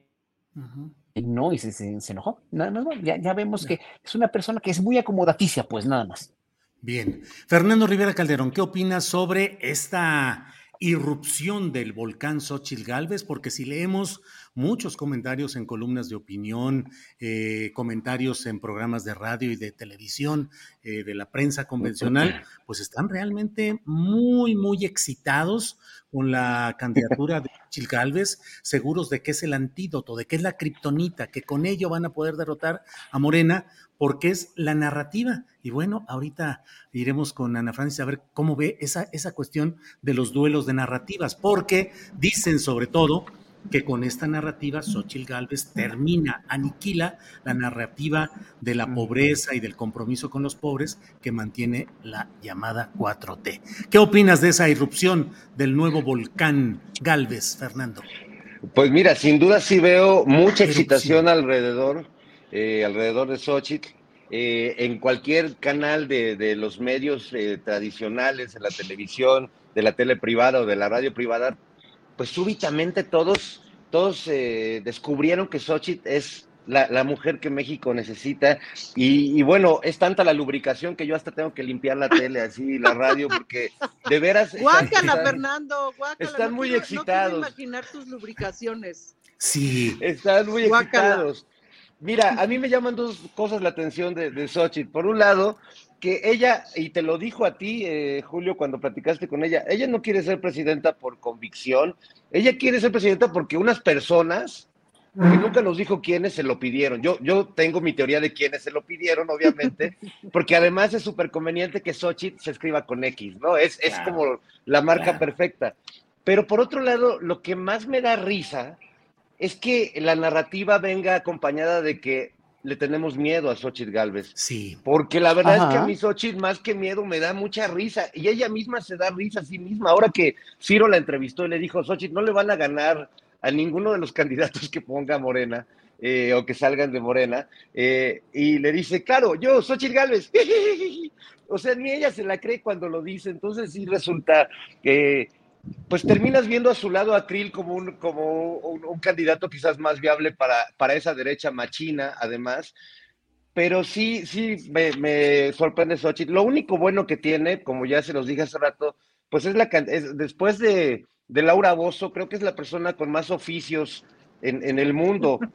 Aquí tengo registrados algunos: ingeniera, maestra, tecnóloga, indígena, proletaria, migrante, eh, Pueblo Mágico Ambulante, Amiga de los Niños, este, o sea, realmente Xochitl Galvez es, casi, es una persona que engloba todo y, lo parece además. Vaya, vaya, pues es impresionante esa lista de cosas. Ana Francis, ¿cómo ves a esa candidata superlativa, super niña llegada a este planeta para salvarlo? Y en particular, Ana Francis, ¿cómo ves esa idea que están esparciendo de ese del duelo de narrativas? Y dicen, la narrativa nuestra ya está aniquilando, está demostrando que no es cierta la narrativa de la 4T. Ana. Pues es, es un poco como Taco Bell, ¿no? ¿Se acuerdan ustedes de Taco Bell? ¿No? que tú te comes un Taco Bell y se los quieres aventar porque eso no es un taco, por amor de Dios. Em, pero pues, estaba el perrito, muy simpático, y yo quiero Taco Bell, ¿no? O sea, en fin, pues es Taco Bell. Em, yo tengo una bonita anécdota con Xochitl Galvez. Hace, ¿Se acuerdan ustedes de cuando cierto refresco de cola lanzó esta campaña de eres muy macho porque tomas este refresco light? No sé si se acuerdan, fue una campaña breve porque la recajetearon, porque un poco lo que querían decir era, tú, tú en tanto hombre toma este refresco light y no te sientas que se te disminuye tu masculinidad, no hay fijón, sigue siendo macho. Esa era la narrativa y les pareció una buena idea. Entonces, claro, todas las feministas saltamos y nos pusimos bien punks porque era así de, güey, la palabra macho no tiene nada de bueno. No manches, no enaltezcas como ese concepto. Entonces armamos un escándalo, no sé qué, y entonces en esta marca refresquera nos invitaron, fíjate qué cuidado estoy teniendo, Julio, para que no nos desmoneticen. No, pero puedes decirla, por eso no nos ¿Ah, desmonetizan, ah, sí, sí, sí. Ah, bueno, entonces de Coca-Cola nos invitaron a desayunar este, a las feministas en cuestión, a, buena parte de las feministas en cuestión, y ahí estaba Xochil Gálvez en ese oh. desayuno, que no era funcionaria en ese momento, que yo recuerdo que no era funcionaria. Y entonces nos echaron todo un choro muy bonito, el desayuno estaba muy sabroso, nos regalaron una mascarita, que por cierto no recuerdo dónde dejé, pero les agradecí mucho el huevito. Y entonces nos pusieron un video muy chulo de cómo Coca-Cola es increíble para la sociedad y de cómo habían puesto este, unos centros junto con Xochitl Galvez, cuando ella era, tenía el cargo que tenía, habían fundado todos estos centros en las comunidades indígenas para promover el trabajo en las mujeres. No me acuerdo del detalle de qué se trataban estos centros, pero eran para promover el trabajo de estos centros. Y era muy divertido el video porque hablaban de las mujeres y no sé qué, pero el que hablaba era un hombre. Y entonces, eh, y hablaban de estos centros, ¿no? Entonces, cuando terminó el video y platicamos, etcétera, a la hora que me tocó hablar a mí, les dije, a ver, ¿cuántos centros pusieron? Pues habrán puesto 100, 80, no sé cuántos. Les dije, usted, está muy bonito sus centros, pero ustedes aquí, o sea, ustedes quitan el agua de donde están haciendo sus embotelladoras, etcétera, etcétera. Entonces, a esas comunidades en específico le tumban un montón de agua y a cambio ponen un centrito que atienda una problemática chiquitita. Todo bien, pero no tiene nada que ver lo que quitan con lo que retribuyen, ¿no? Y ya luego hablamos del asunto de aquella, de aquella campaña de la Coca-Cola Light. Pero ese proyecto, digamos, de volteó para otro lado porque se llevan el agua, pero aquí te pongo un centro para ayudar a los indios, eh, pues fue justamente parte de la gestión de Xochitl Galvez.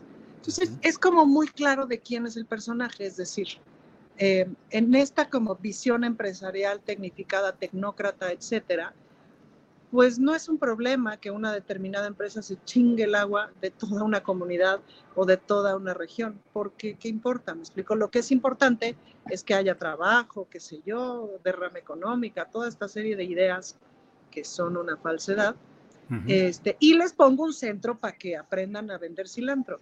Entonces, eh, pues es que esa es Xochitl Gálvez. Claro. Bien, Ana Francis. Eh, Fernando, bueno, no, sigue Horacio. O ya pasé contigo, sigues tú, sigue Horacio, Horacio, o quién sigue.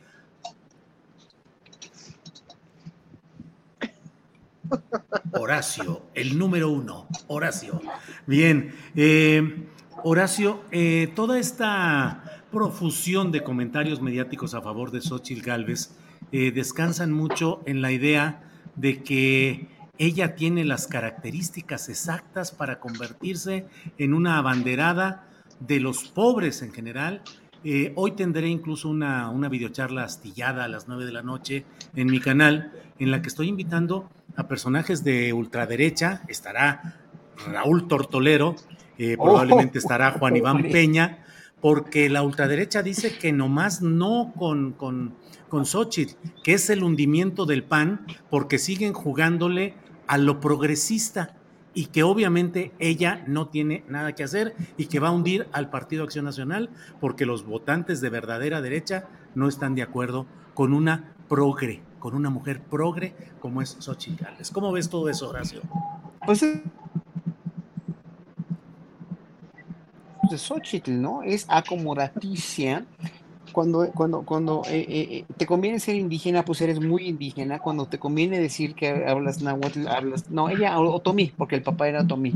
Cuando te conviene estar con los, las, las, este, con la, la, la cuestión de la ecología aparente de la electricidad y de las de la, cuestión este que condena toda la, la cuestión de los, las energías eh, que derivan del carbón, pues estás ahí, pero híjole, es que no sé, no sé, o sea, no, yo, yo, yo no veo una ideología definitiva en, en la en el, pragmatismo político, es más, no veo ningún pragmatismo político por ello en Xochitl Galvez. Y ese es el problema, pues, ¿no? O sea, ella, ella se va a donde le dicen, o sea, otra vez lo mismo, es por eso que el video ese me dijo mucho de ella, mucho, mucho, mucho. Yo lo vi en, la, su versión primera, ¿no? Porque lo quitó de, su, de sus redes. Y sí me pareció, me pareció alguien como que no, que no tiene, no tiene la preparación política para sustentarse de una manera. Soy de derecha, soy de izquierda, voy a representar a la derecha o voy a representar a la izquierda o finalmente soy yo, soy Xochitl Galvez y tengo este menú, este cartel de, propuestas, ¿no? Que no las hemos visto tampoco finalmente, no hemos visto así a cuentagotas, pero como la historia que estaba diciendo Ana Francis, ¿no? Obviamente sí está muy, este, está muy echada para donde le conviene, para donde los vientos soplen, y no necesitamos un presidente así, ¿eh? En el próximo sección necesitamos alguien que, que realmente siga afincando las bases para una transformación en México llámese como se llame y sea del partido que sea, pero finalmente no lo veo ya como tal, porque no tiene esa sustancia política que se necesita, ¿no? Y, bueno, deja del disfraz de o de que le ponga la pierna encima Madero en, en, el plantón que hicieron en el Senado, lo que sea, o, que llegue en su bicicleta eléctrica y que diga que es uh, ciclista, bueno, las, para mí las bicicletas eléctricas también, pues yo las cuestiono, pues son más rápidas, sí, pero pues obviamente hace ejercicio, ¿verdad? Este, no sé, no sé, yo veo todo como un poco entre fake, entre poco irreal y entre alguien que finalmente nada más se quiere servir de la política que ha hecho para un fin X, pero pues bueno, nadie le propusieron ser presidente, entonces bueno, si ella quiere, pues que lo logre, a base de trabajo. Bien, Horacio. Fernando Rivera, ¿y cómo ves a las, al corcholataje en general? A los seis aspirantes, de los cuales pues yo veo a dos que están eh, haciendo un trabajo testimonial simbólico, que es eh, eh, Ricardo Monreal, que está haciendo actos en la Ciudad de México, como si realmente lo que le estuviera interesando fuera una eventual candidatura a gobernar la Ciudad de México. Manuel Velasco del Verde, que pues nomás está ahí para decir que para convalidar, creo yo, el resultado final, pero bueno. Pero, ¿cómo ves a los otros personajes? Tres punteros que son Claudia, eh, Marcelo, Adán Augusto y me parece que Fernández Noroña creciendo también. Sí, así es. Fernando. No sé, Julio, para mí como que todo ha perdido sentido desde que Lili Telle se bajó de la contienda. Ya no, me interesa. no me interesa. Yo comparto la tristeza de Fernando. ¿eh? A mí sí, también me da mucha tristeza oye, oye, pero, pero es, una, es, un, es un preámbulo a la, a la, orfandad que vamos a sentir cuando se vaya Andrés Manuel. No, es, peor, es peor. Este es peor, sí, sí. Además, eh, eh, el, el, video en el que habló, fíjate, estaba tan, tan deprimida y comprimida que se le olvidó incluso el tono norteño aventado para decir que, que algo no le funcionaba, que miren ustedes, pues qué es lo que sucede. No, habló normalito así. Este, de teleprompter, con muy, buen uso del teleprompter. La verdad es que hay que reconocérselo, porque no es tan sencillo que no se te note.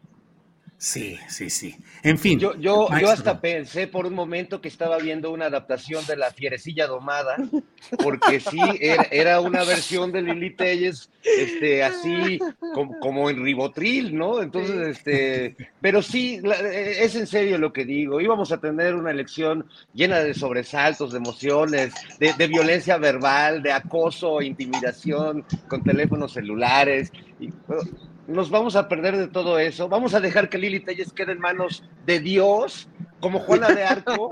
O sea, ¿qué, qué va a hacer de ella? ¿Qué va a hacer Dios, con ella? ¿Qué va a hacer Dios? Entonces, bueno, Julio, sin duda creo que ese es para mí lo que marca esta semana, que, que todo pasó a segundo plano cuando Lili se bajó de, de este barco de esta nave del olvido. Pero te queda una esperanza, Fernando Rivera Calderón. ¿Qué tal si las fuerzas vivas y las organizaciones sacan adelante a Santiago Krill y es finalmente él el candidato que llegue? Imagínate a Krill. Bueno, es que tenemos todos los ingredientes para una gran telenovela política, ¿no? Sí, no, no, este, mira, Krill de hecho es, es un personaje de telenovela total, y con esa voz que se carga, imagínate escucharlo es todos poco, los días. Es un poco como los personajes que hacía Alfredo Adame. ¿Se acuerdan que en realidad nunca supimos que Alfredo Adame era este animal que resultó ser hasta muchos años después? Siempre fue el personaje como correcto secundario de las telenovelas, ¿no? Como el, el, el guapo de al lado, pues, ¿no? De la ¿no? Y así es Krill, ¿no? Como el, como el correcto secundario que a ver si no descubrimos que es mal hablado, grosero y pendenciero. Exacto, estás insinuando que debajo de, de Santiago Krill hay un Alfredo Adame en potencia. Tirado haciendo la bicicleta esa. Yo de Alfredo Adame lo recuerdo siempre tirado y haciendo ridículos ahí, este, y hablando de que él es peleador y a las primeras se cae. No vaya a ser el destino de Santiago Adame Krill. Pues en una de esas, pero bueno, sí creo que esta semana la verdad se la robó más el, el, circo de la oposición con sus intentos fallidos de organizar sus métodos y bueno, todo esto, que lo que hicieron en eh, las corcholatas de, de, Morena y del Partido Verde, pobrecito Manuel Velasco, me, me, da ternura que lo menciones, Julio, porque ya nadie habla de él y ni, ni, su, ni su mujer lo acompaña en su, en su campaña, prefirió bueno. irse con RBD que, que, que, acceder al poder de la presidencia en México. Imagínate qué, qué pegado está el pobre. Yo desde acá le mando un abrazo solidario, este, porque debe sentirse feito estar en esa posición, ¿no? Yo también me hubiera ido con RBD, la verdad. ¿También? no, pues claro, todos. También. Ah, bueno, Ana Francis, ¿qué destacas de lo que han estado haciendo, eh, cuando menos algunos de los principales de esta carrera desde la 4T? Claudia, yo la verdad la veo a veces muy forzada en los mítines, con una voz muy peculiar. Eh, compañeros del pueblo, digan, contesten, están de acuerdo. O sea, como que la científica no está hecha mucho para la plaza pública y para los mítines masivos. Adán Augusto a mí cada vez me, me impacta más con esa actitud en la cual él quiere ser la copia más fiel del presidente López Obrador. Cuando hemos pedido nosotros dinero viático para andar caminando por las calles? O necesitamos suela, saliva y sudor, nada más. O sea, una reproducción de ese tipo y del otro lado, pues Marcelo, el berrinchudo que anda haciendo pataletas, pero no se decide a ir más allá. En fin, Ana Francis, ¿cómo los ves? De esos no puedo hablar, Julio, pero sí puedo hablar de los otros. Ni modo, Julio, ni modo, así toca ahorita. Pero permítame hablar de la, de la pena. No te vayas, Fernando, no seas cobarde, ven acá. Ya se fue. Sí. No, pero déjame hablar de mi pena que me da Santiago Krill, porque yo estoy muy conflictuada. O sea, sí me dolió lo de Lili, pero también me conflictúa mucho Santiago porque le ha echado un montón de ganas, Julio. Le ha echado, si, si alguien le ha echado ganas, es Santiago Krill. O sea, ¿Por qué? ¿Por qué? A ver, dinos. Porque ha planteado incluso que va a bailar el ritmo que le sea. O sea, ah. y si tiene que bailar de conchero, va a bailar de conchero.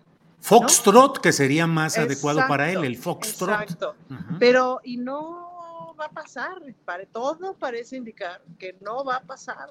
Y a mí sí me preocupa el corazón de ese hombre, porque si no es en esta oportunidad, Julio, ¿cuándo va a ser?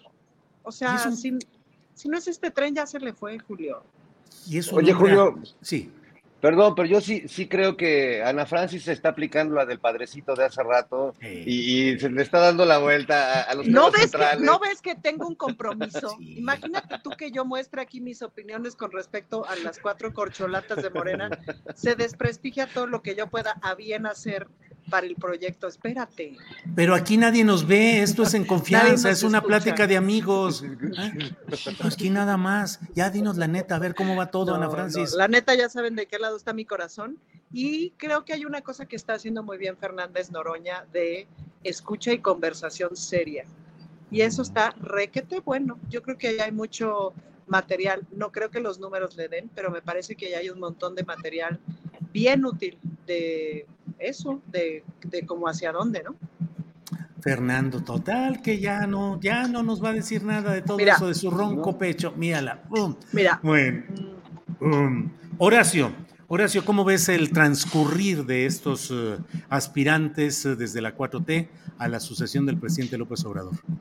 Es que es muy pesado, es muy pesado ver todo eso, porque ve uno que a Claudio le falta esa comunicación con el pueblo, ese, ese, pues esa, claridad que, puede tener Andrés Manuel o, o, que tiene cualquier político, porque Claudio es una científica, pero hay que ver cómo ha obrado por esta ciudad, hay que ver el trabajo que ha hecho. Adán Augusto igual, hay que ver cómo lo hizo en la Secretaría de Gobernación y cómo lo hizo en Tabasco también.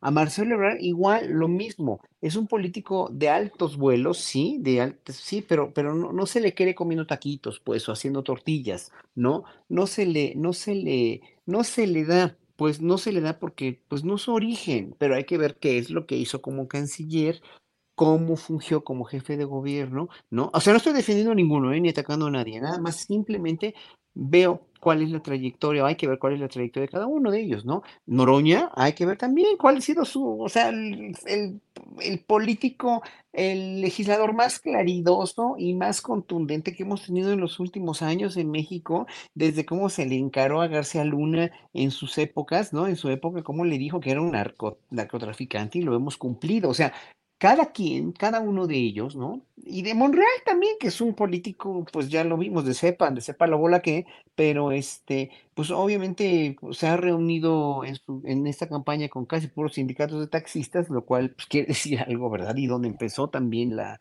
su campaña.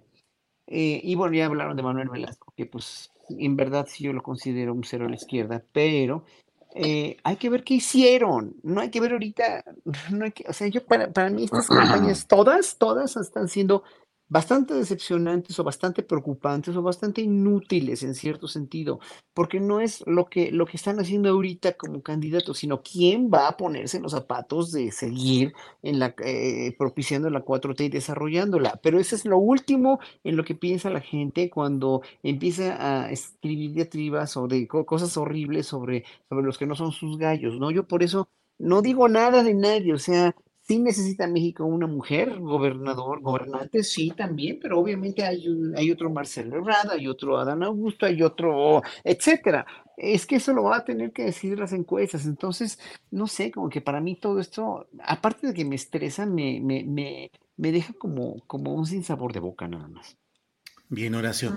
Eh, Fernando Rivera, pues todo entregado al recurso del método demoscópico. O sea, ahí es donde va finalmente a decidirse esto según se plantea. Pero ¿cómo vas viendo las cosas, Fernando Rivera? Yo la verdad estoy viendo tanta movilización de tanta gente que la experiencia que tengo como analista y periodista, pues me hace suponer que la gente habrá una gran, habrá un porcentaje de gente que se mueve genuinamente por sus propios medios, pero en otros suena a movilizaciones acordadas con factores de poder. En un solo día vi a los tres principales aspirantes, eh, eh, Claudia, Adán Augusto y Marcelo, en baño de pueblo, o sea, con un montón de gente y todo. Y digo, ¿de verdad se necesitará eso? ¿No sería mejor una mayor austeridad, que ha sido una, una divisa de la actual Administración Pública Federal? Eh, porque evidentemente hay una gran movilización que tiene costos y a mí me preocupa, y lo digo claramente, normalmente en México de manera demostrada, quienes le invierten a la política para ayudar a movilizaciones y cosas por el estilo, luego terminan cobrando y terminan recuperando la inversión de muchas maneras. ¿Qué opinas, Fernando? Sí, no, nada es gratis eh, en esta vida y menos en, términos políticos electorales. Em, yo sí me pregunto constantemente qué tanto, qué tanto estas campañas que están haciendo, qué tantas estas, estas visitas de casa en casa, estas escuchas, estas eh, pues actos eh, tiktokeros, disques simpáticos que hacen algunos de los candidatos, en realidad van a modificar la, la, lo que ya existe, la, la preferencia que ya existe hasta este momento. Siento que ya es un poco ingenuo pensar que se muevan las cosas, a lo mejor el, ingenuo soy yo y al final cambia todo eh, gracias a ver a Marcelo ordeñando a la vaca o a Monreal eh, persinándose en las siete capillas, este, pero no, no estoy tan seguro, no estoy tan seguro que, o sea, la, percepción que tiene la gente que apoya a Noroña, por ejemplo, pues es justo de, un, de una persona que está en la calle, que enfrenta con valor a, la oposición en el Congreso, que es, puede ser buen orador y que, y que anda en la calle. Se nota que Claudia no es precisamente su territorio, pero bueno, está haciendo su, esfuerzo.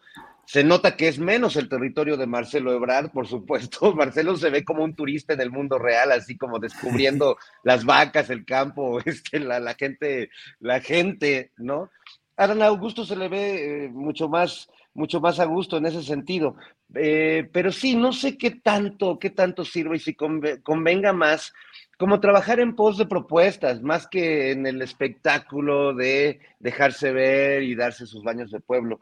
Yo, yo lo que sí creo es que sí deberíamos exigir una austeridad, si no en términos de esos actos y de quienes se los financian, sí por lo menos en términos de la publicidad, ya lo hablábamos el programa pasado, pues la saturación y la gran contaminación visual que implica que todos los muros libres o, u ocupados con otras cosas de esta ciudad, eh, muros que a veces se usan incluso para campañas educativas o para campañas contra las adicciones o simplemente para decir Jesús te ama, ahora pues estén plagadas de de anuncios de, los candidatos o de los precandidatos y que además un día, ah, porque aquí en el Álvaro Obregón, que donde vivo, pues puedo darles de ejemplo que hay un muro eh, cerca de donde vivo que un día lo pintan, este, vamos por este Claudia y al otro día llegan y pintan sobre ahí mismo, vamos con Marcelo y al otro día ponen otro este, de Adán Augusto sobre el mismo muro, entonces es eh, además un desperdicio de pintura impresionante. Bueno, pues así está todo esto. Ana Francis, Ana Francis, em, ayúdanos un poquito, danos tu opinión. Si se dieran las circunstancias y la 4T tuviera una mujer como aspirante y eh, Va por México tuviera una mujer como aspirante, ¿qué tanto tenemos que verlo como un avance del pensamiento feminista? ¿Qué tanto se pueden guarecer políticos en competencia, en este caso política, si así fuera, bajo el manto protector del feminismo, porque luego sucede que haces críticas a un personaje político que es mujer y dicen misoginia y es atacar a la mujer. ¿Qué tenemos que cuidar en toda esta eh, categorización del feminismo y la lucha política, Ana Francis? A ver, yo creo que eso sería una elección muy divertida, sobre todo si le agregas, yo sí quiero pensar que Lili Telles va a regresar, este, postulada por Movimiento Ciudadano, por algún, ¿no? Algo así. Es mi esperanza, Julio. Eh, y espero que la compartas tú también y que la compartan mis compañeros. Porque Fernando, hay esperanza. Ah. hay esperanza. Este, y entonces, pues, está, está padre ver, sí, sin duda, mirar una elección de puras mujeres, seguro que sería un triunfo del feminismo. Un poco lo que hemos observado desde los feminismos siempre es, pues, Ajá, lo que pasa primero es que pues hay más mujeres, o sea, primero te ocupas como de que estén puestas, colocadas las mujeres, están haciendo pruebas de sonido aquí en el Zócalo, me disculpo por el ruido. Y luego, pues ya, o sea, no es que luego te ocupes de la agenda, es que es, es ha sido un poco así el proceso, o sea, primero llegan las que sean, y luego ya le vamos batallando para la agenda. Pues, Entonces, a mí me parece que habría que cuidar en una elección de puras mujeres, pues ver quién trae la agenda, porque no sirve de nada. Pero es un gran ejercicio para ver cómo reacciona la sociedad. Y esto que dices tú, pues es una gran oportunidad para aprender. Es decir, de qué hay que discutir, de las ideas, no de las personas. Eh, y siempre te tienes que hacer esta pregunta, a ver, si fuera hombre lo diría. Incluso te lo voy a decir, o sea, de Xochitl Galvez, como que ha habido muchos chistes y hay muchos chistes y me he reído de varios que tienen que ver con que usó una botarga, pero no sé si tienen que ver este, porque no es una mujer flaca y, y nos hemos aprovechado de eso, pues, ¿no? Y me pregunto si nos burlaríamos de eso si fuera hombre. En fin, son como de esas cosas que hay que siempre cuidar. Ahorita, por ejemplo, el ataque misógino xenofóbico que está orquestado en las redes sociales de decir que Claudia Sheinbaum es menos mexicana, en contraste para decir que Xochitl Gálvez es más mexicana, ¿no? Eh, pues es absolutamente orquestado, absurdo, racista y clasista, eh, y antisemita, pues, ¿no? Eh, entonces, creo que siempre hay que hacerse esas preguntas, es decir, alguna vez una periodista que respeto mucho escribió una nota sobre algo que no es importante en este momento, pero decía, el empresario judío no sé qué, no sé qué, no sé qué, no sé qué. Entonces yo le hablé y le dije, si el empresario fuera católico, lo hubieras puesto, el empresario católico tal, tal, tal. No, no, no, tienes razón. Pues sí, güey, ¿qué tiene que ver? Pues, Entonces es importante, pues, como cuidar esas cosas, ¿no? Bien, ah, gracias Ana Francis. Em, vamos, déjame ver con Horacio. Horacio, em, en estas vías que estamos viendo, se está dando mucho esa descalificación. En efecto, en el caso de Xochitl, hay, comentarios acerca de su aspecto físico em, eh, y pareciera que la descalificación y la calificación no entra por el terreno directo de la confrontación de ideas.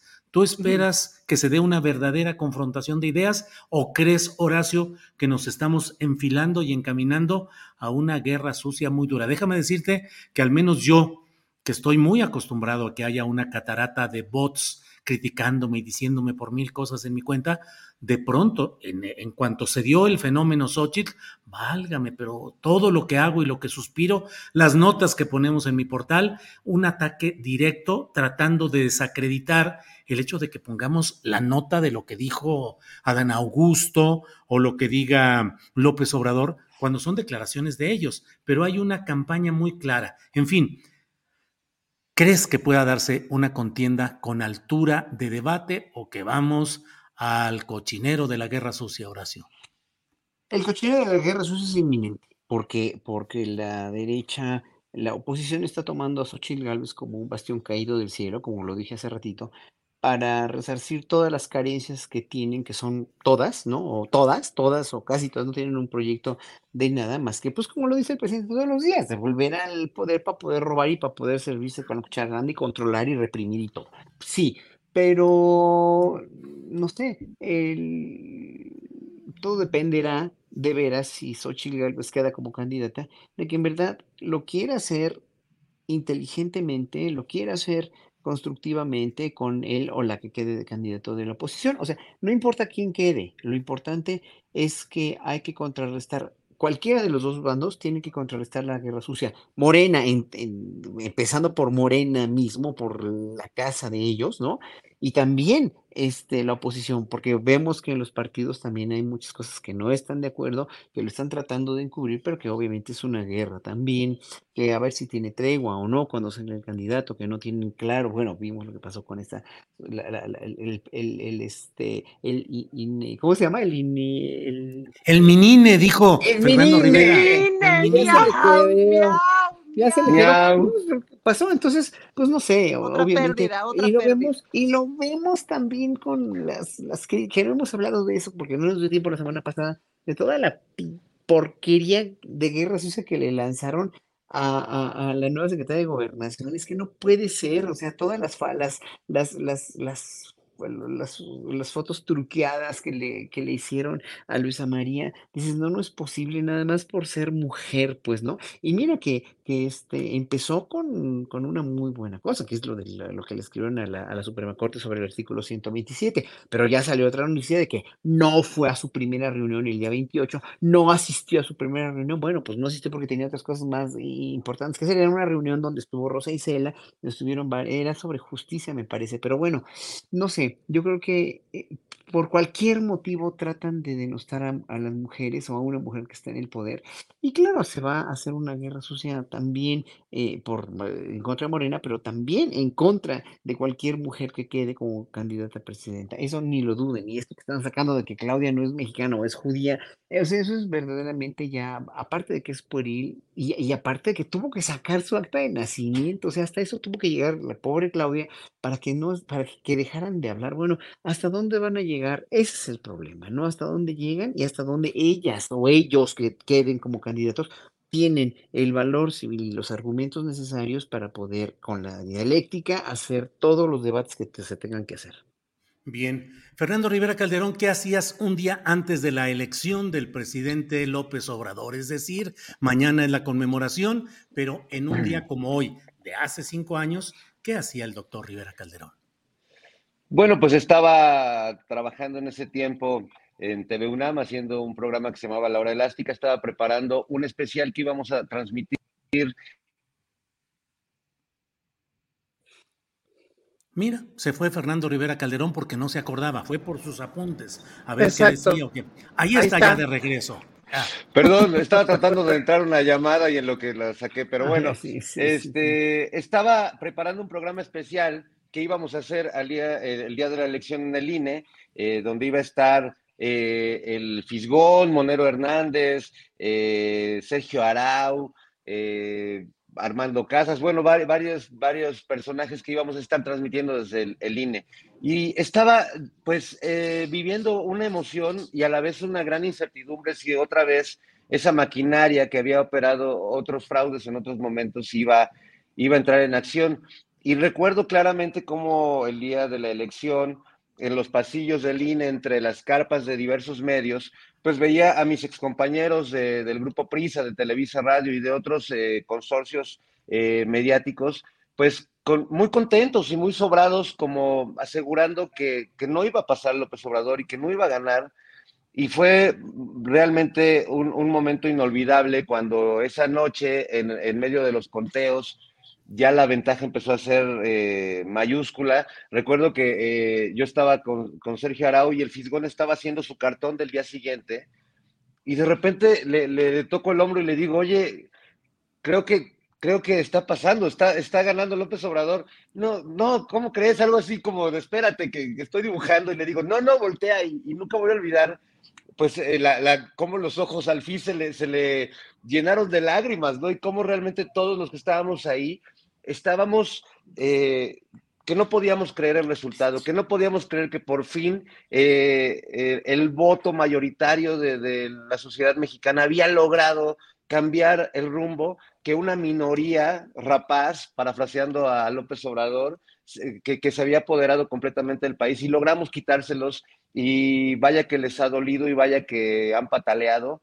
pero espero que ese cambio que, que se logró y que logramos, ¿no? Porque no, no es, muchos quieren centralizar la historia en la figura de López Obrador y sin duda es una figura fundamental, pero eh, la transformación la hemos hecho todos y creo que todos debemos, todos los que hemos sido parte de ella, debemos sentirnos muy orgullosos de, haber logrado esto y, creo que nos sentiremos más orgullosos si logramos consolidar este proyecto de, cambio de, hacia un país más justo y más, eh, más equitativo y menos abusivo Bien, Fernando. Eh, Ana Francis, ¿hasta qué momento creíste que podría mantenerse el PRI en el poder? Es decir, ¿en qué momento te diste cuenta de que sí era factible que se reconociera el triunfo Pues igualito que Fernando, es decir, cuando empezaron a decir, no manches, sí estamos ganando y sí lo están reconociendo, que además yo estaba en Ginebra cuando estaban justo dando los resultados y era la noche, eran las dos y tantas de la mañana y evidentemente entre el, estaba entre el jet lag y, este, y pues la emoción y estaba junto con otra compañera que fuimos a una conferencia de derechos humanos, estaba ella en su habitación y yo en la mía y, y me acuerdo que yo le llamé le dije, güey, ¿ya viste? Me dijo, sí. dije, está pasando, ¿no? Dije, no, no lo puedo no lo creí, Julia, o sea, no lo creía porque no pensé que lo fueran a dejar pasar. Yo tenía toda la esperanza perdida, pensé que íbamos a tener que seguir por el camino que estábamos andando, que es el de conseguir los, los cinco pesos del derecho humano, pues, ¿no? Em, entonces sí, o sea, y claro, pues como que empecé a llamar a la gente en México, ¿no? Así de, sí, sí, está, sí es cierto lo de Twitter, ¿no? Así de, sí, cuéntenme si sí es cierto.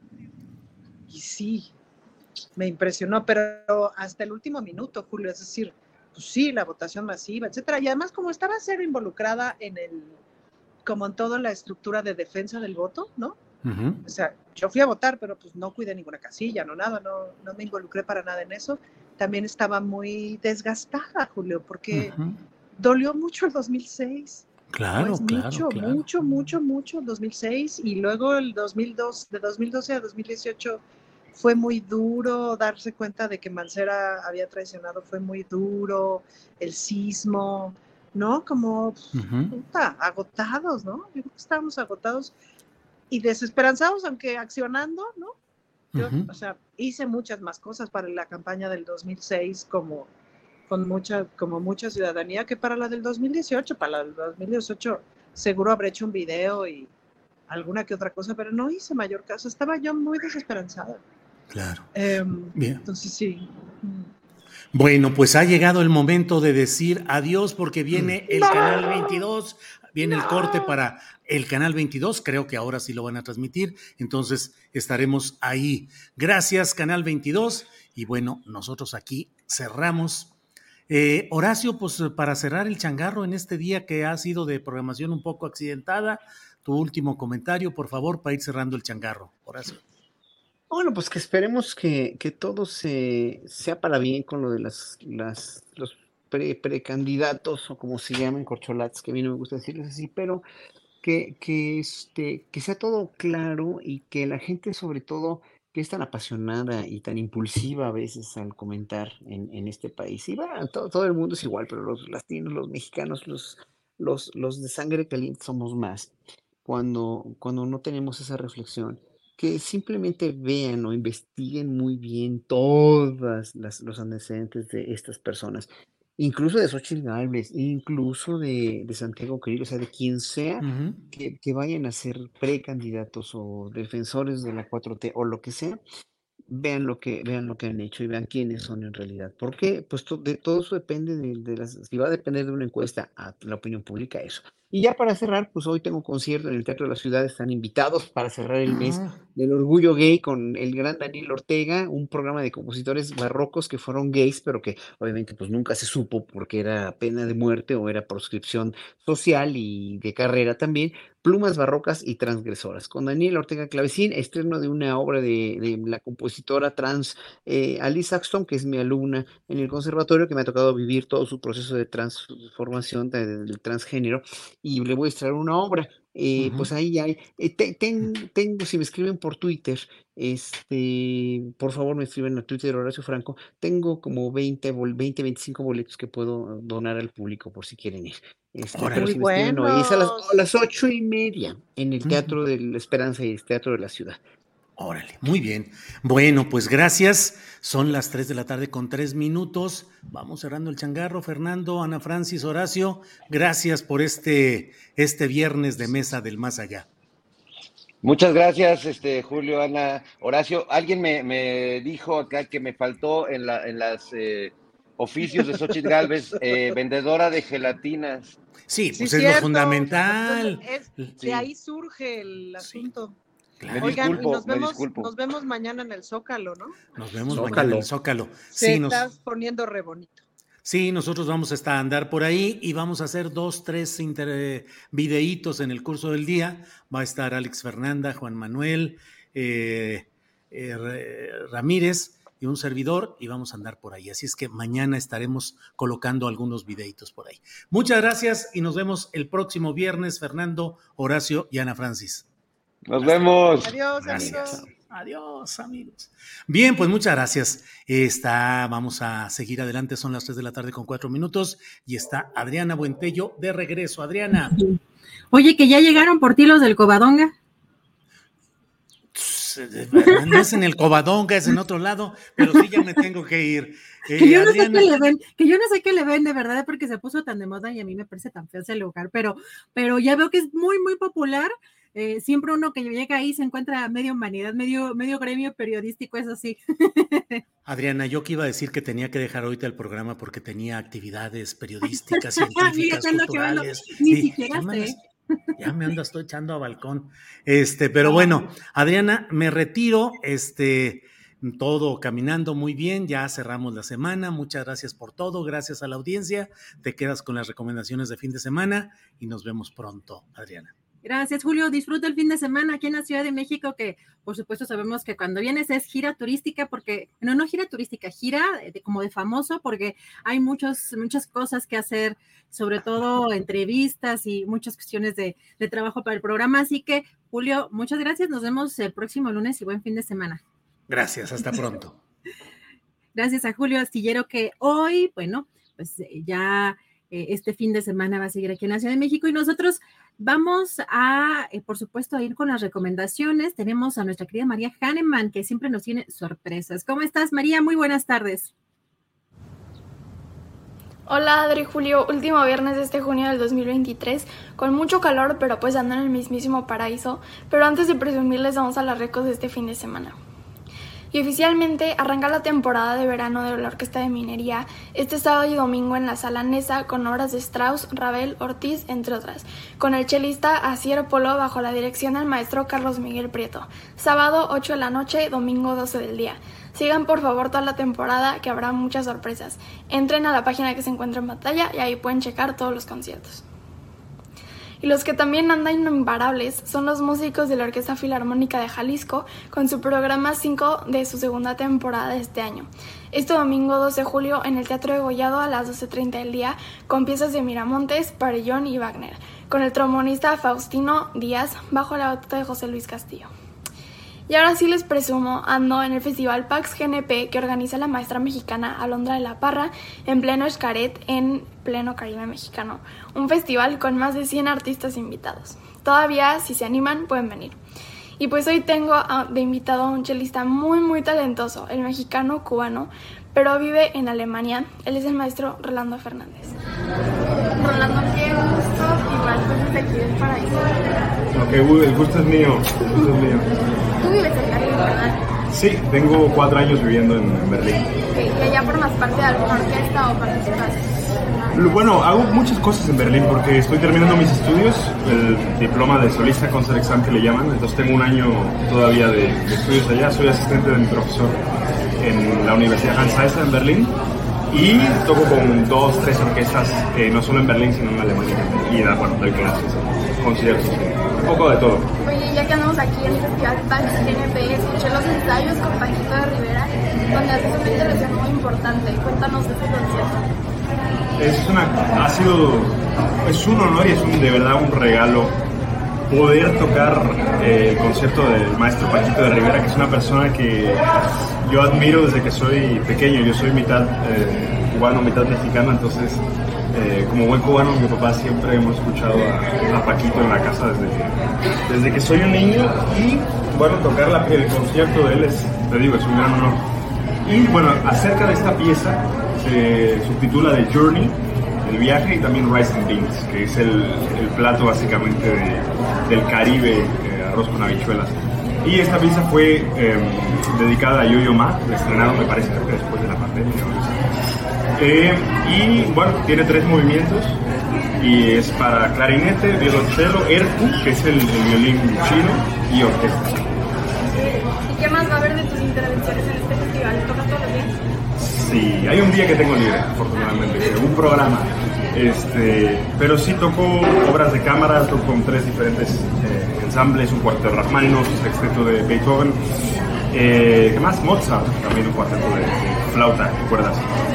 Y también toco un recital en el Dark Side, ya se llama así, del, festival, con Guy Braunstein, violinista, con Omar Massa, bandoneón, eh, Ana Karina Alonso, en el piano, y vamos a hacer un programa de Piazzolla, de, de tangos, es una noche de, tangos básicamente, y con composiciones también de Omar. Pues Rolando, muchas gracias y gracias. Gracias a ti y suerte para tu concierto.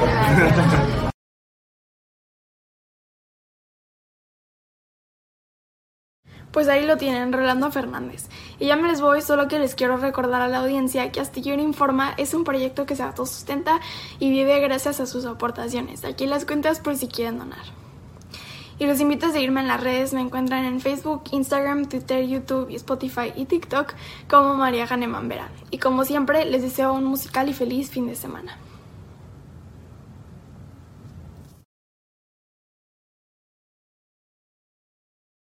mucho, por supuesto, al querido Jesús Taylor Por acá nos están diciendo que pregunte, ¿cómo sigues? Jesús, ¿cómo estás? Muy buenas tardes.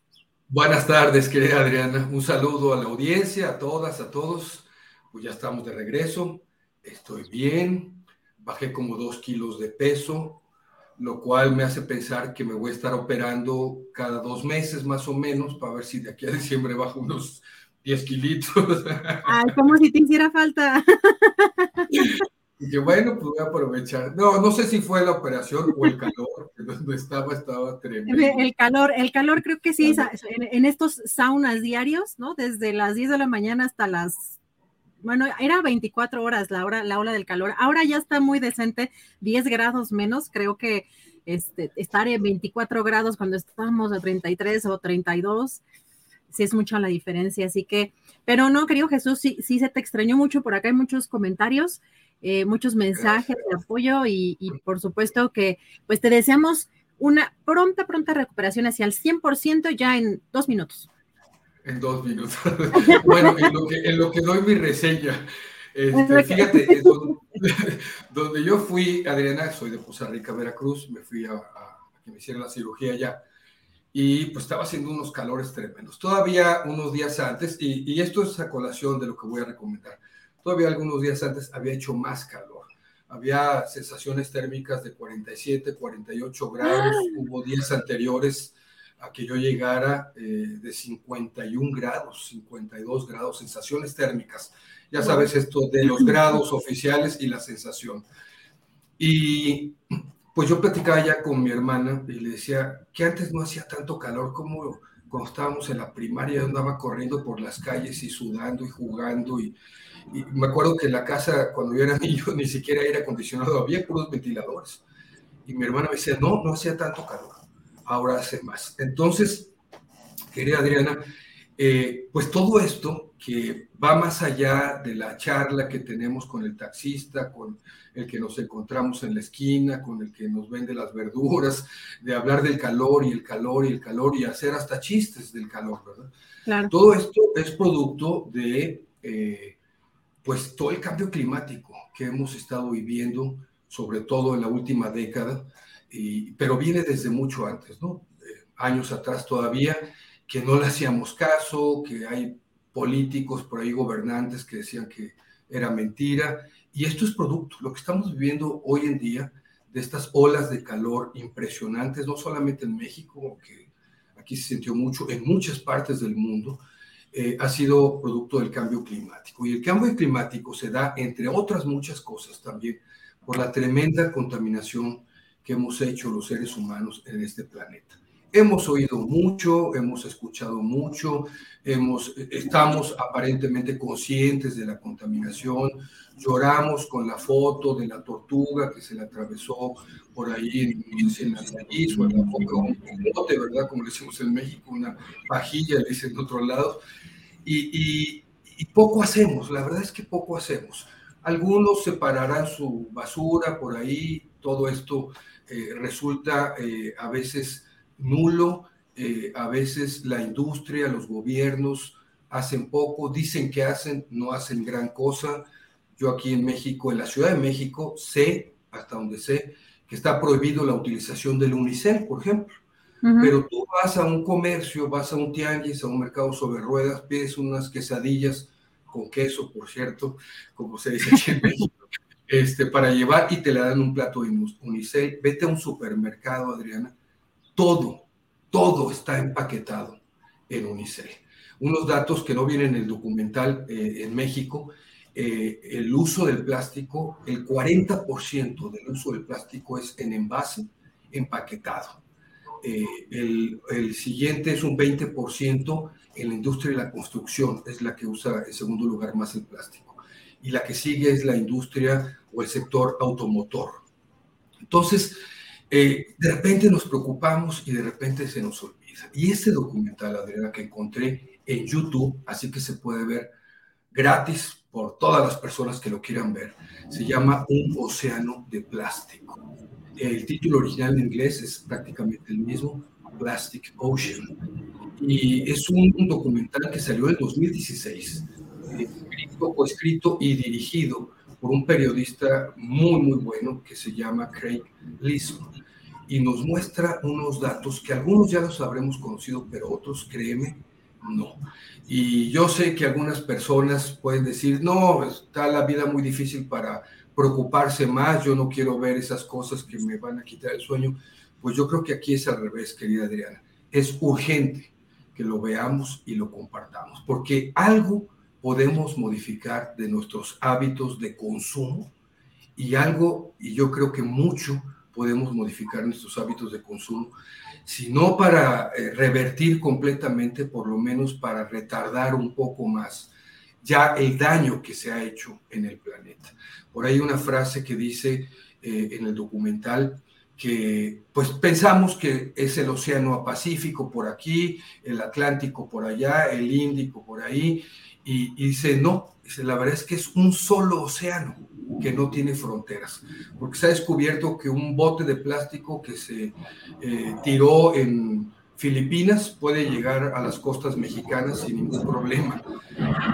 Y la, la información, los datos dudos que nos proporciona eh, el documental, creo que vale la pena que, que, que sí nos espantemos, ¿sabes? Un poco más de la cuenta esta vez y sí tomemos algunas medidas drásticas eh, en lo individual, en lo personal, en el consumo, en la basura plástica que desechamos todos los días y también para los gobiernos y las industrias que al parecer no entienden tampoco y eh, pues es un ciclo ahí vicioso del que produce y del que consume y vuelve a producir y vuelve a consumir.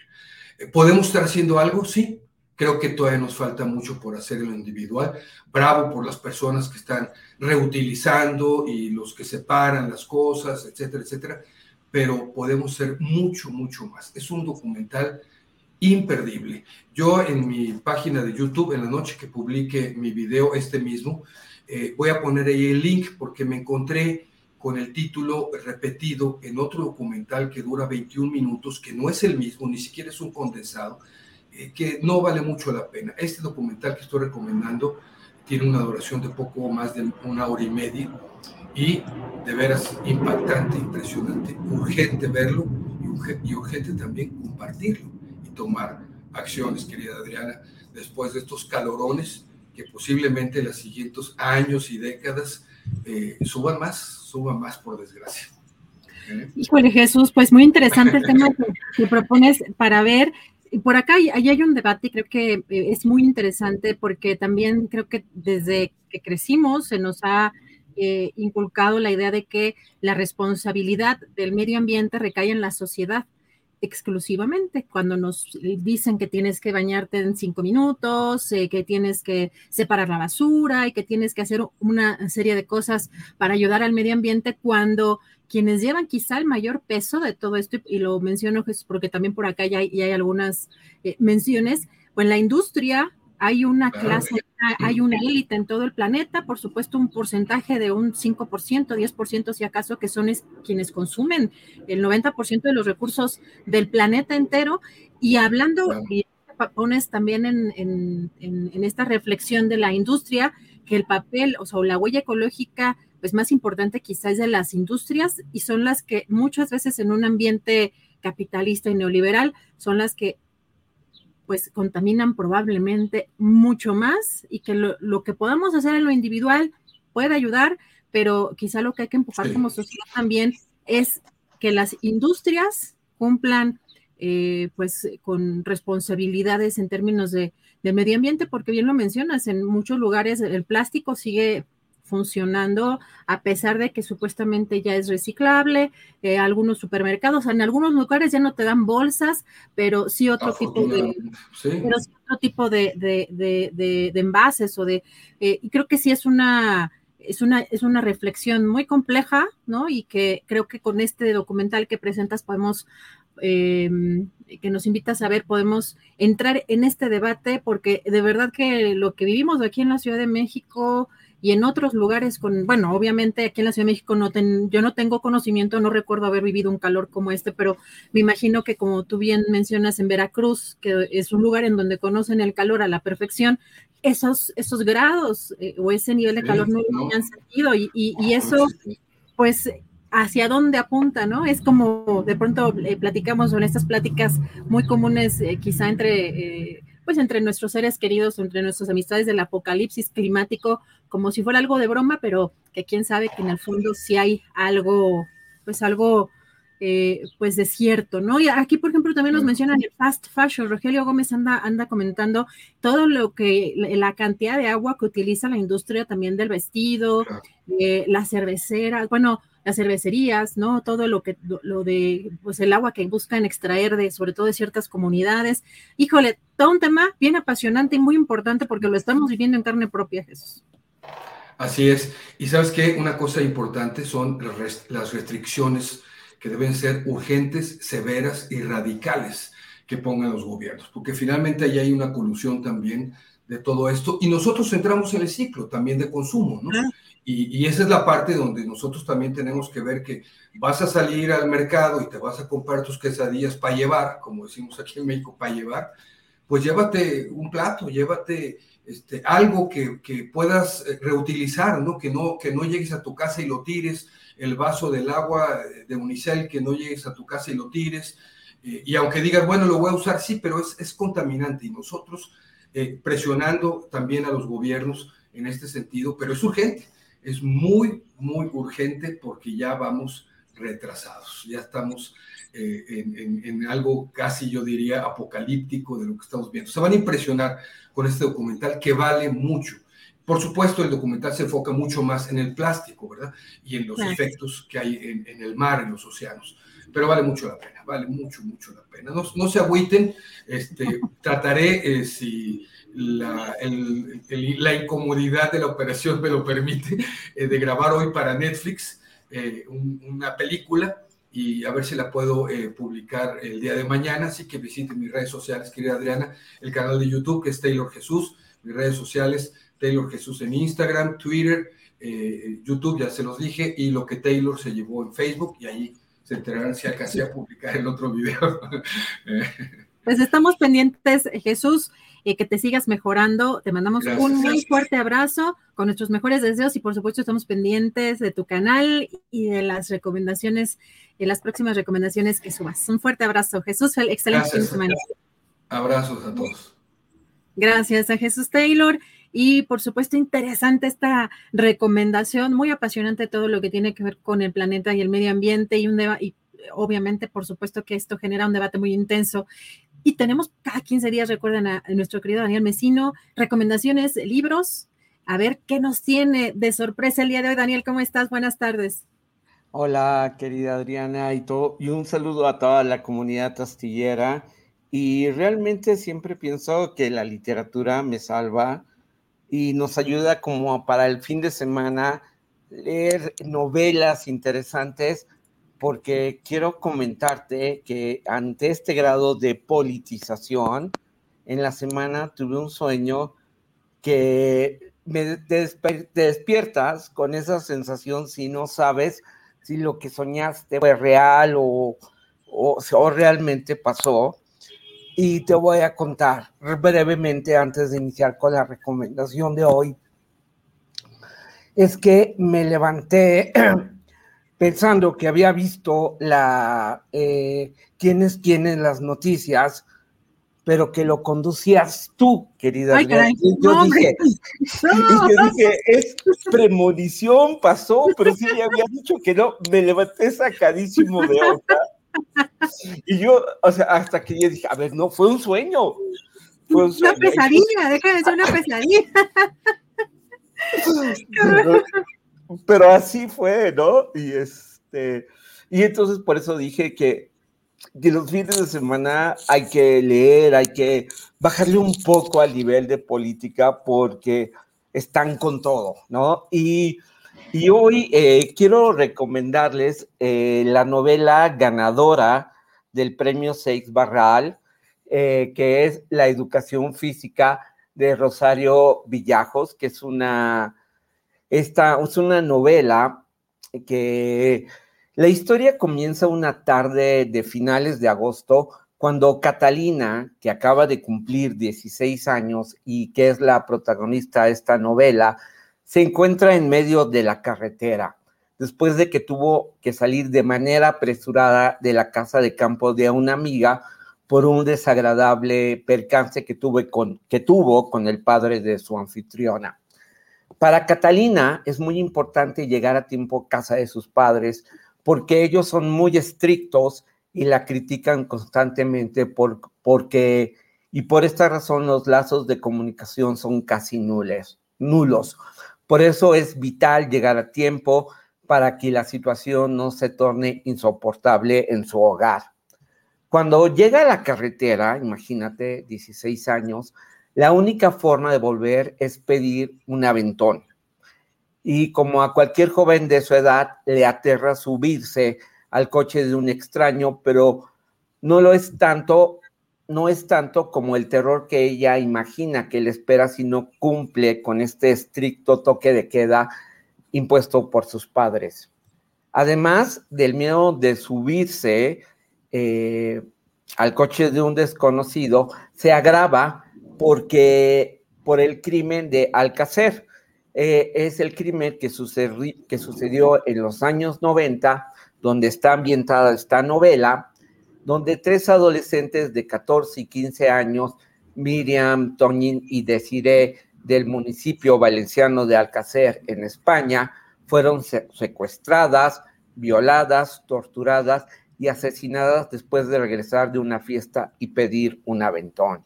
De hecho, hay un documental eh, en Netflix sobre este caso de las chicas de Alcocer. Eh, y durante toda la novela, Catalina recuerda este incidente a la vez que rememora muchas de las situaciones en las que se ha visto vulnerada por el hecho de ser adolescente en pleno desarrollo y tener un cuerpo. Y cito a la autora, aún no está segura de lo que ha ocurrido o hasta dónde ha ocurrido, incluso si ha ocurrido. Todo ha sido muy rápido y no se permite profundizar en ello prefiere indagar en la piel de sus dedos o en los pelos de sus cejas, dice Rosario Vallejos a través eh, del narrador testigo que cuenta la historia de Catalina. La novela pone de manifiesto el problema que conlleva ser mujer y andar por la calle sola o moverse por determinados círculos. Catalina ha sufrido varias situaciones desagradables y tiene miedo pero debe llegar a casa. La novela tiene momentos muy duros, pero vale la pena leerla porque hay situaciones muy injustas, pero que tristemente reflejan las vejaciones y abusos que viven muchas de las mujeres hoy en día. Eh, definitivamente, Rosario Villajos ha logrado una novela que refleja cómo se construyen los valores de una generación, aludiendo al cuerpo, donde se libran todas las batallas y donde se dirime quiénes somos y también donde se reflejan los miedos y las tensiones y la violencia de cada época. Así que esta es la recomendación, una novela dura, pero que nos invita a la reflexión y pues aquí es la recomendación. La novela tiene eh, esta relación con, con el cuerpo porque Catalina en esta angustia se mutila ella también, ¿no? Entonces, es una novela dura sobre estas dos, pero vale la pena leerla. Pues Daniel, interesante esta recomendación que eh, nos muestras el día de hoy. Te agradezco mucho, sobre todo poner este tipo de temas que son pues complejos y que además también pues eh, como mujeres vivimos eh, cotidianamente pues muchas de estas de este tipo de circunstancias y de violencias. Daniel, pues muchísimas gracias y tus redes sociales para comentar esta y otras recomendaciones que nos has hecho en este espacio. Son Om Yoga Hoy en Twitter y los libros de los viernes en el Blogspot, donde ya tengo toda la información de la novela y no, simplemente anunciarles también que si quieren llevar mis dos novelas, las estoy ofreciendo en un precio especial eh, voy a poner el link en, Twitter y el costo de envío corre por cuenta de nosotros. Y así leamos para desenfocarlos y ya no soñar lo que soñé en la semana. Pues muchas gracias, Daniel Mesino. Te mandamos un fuerte abrazo y nos vemos en 15 días. Hasta pronto. Gracias a Daniel Vecino, gracias por esta recomendación y llegamos al final de este espacio este viernes 30 de junio. Recuerden, hoy en la noche ya anunció Julio que tendrá un programa, una videocharla muy especial y por supuesto que eh, nos vemos por acá el próximo lunes de 1 a 3 de la tarde en Astillero Informa. Recuerden dejar su like, es muy importante para nosotros. Muchas gracias por acompañarnos y buen fin de semana.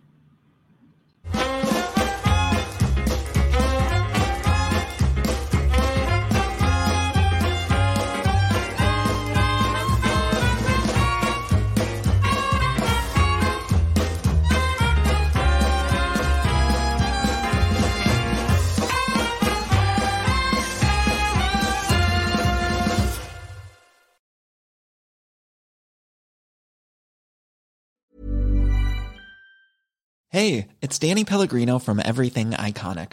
Ready to upgrade your style game without blowing your budget? Check out Quince. They've got all the good stuff shirts and polos, activewear, and fine leather goods, all at 50 to 80% less than other high end brands. And the best part? They're all about safe, ethical, and responsible manufacturing.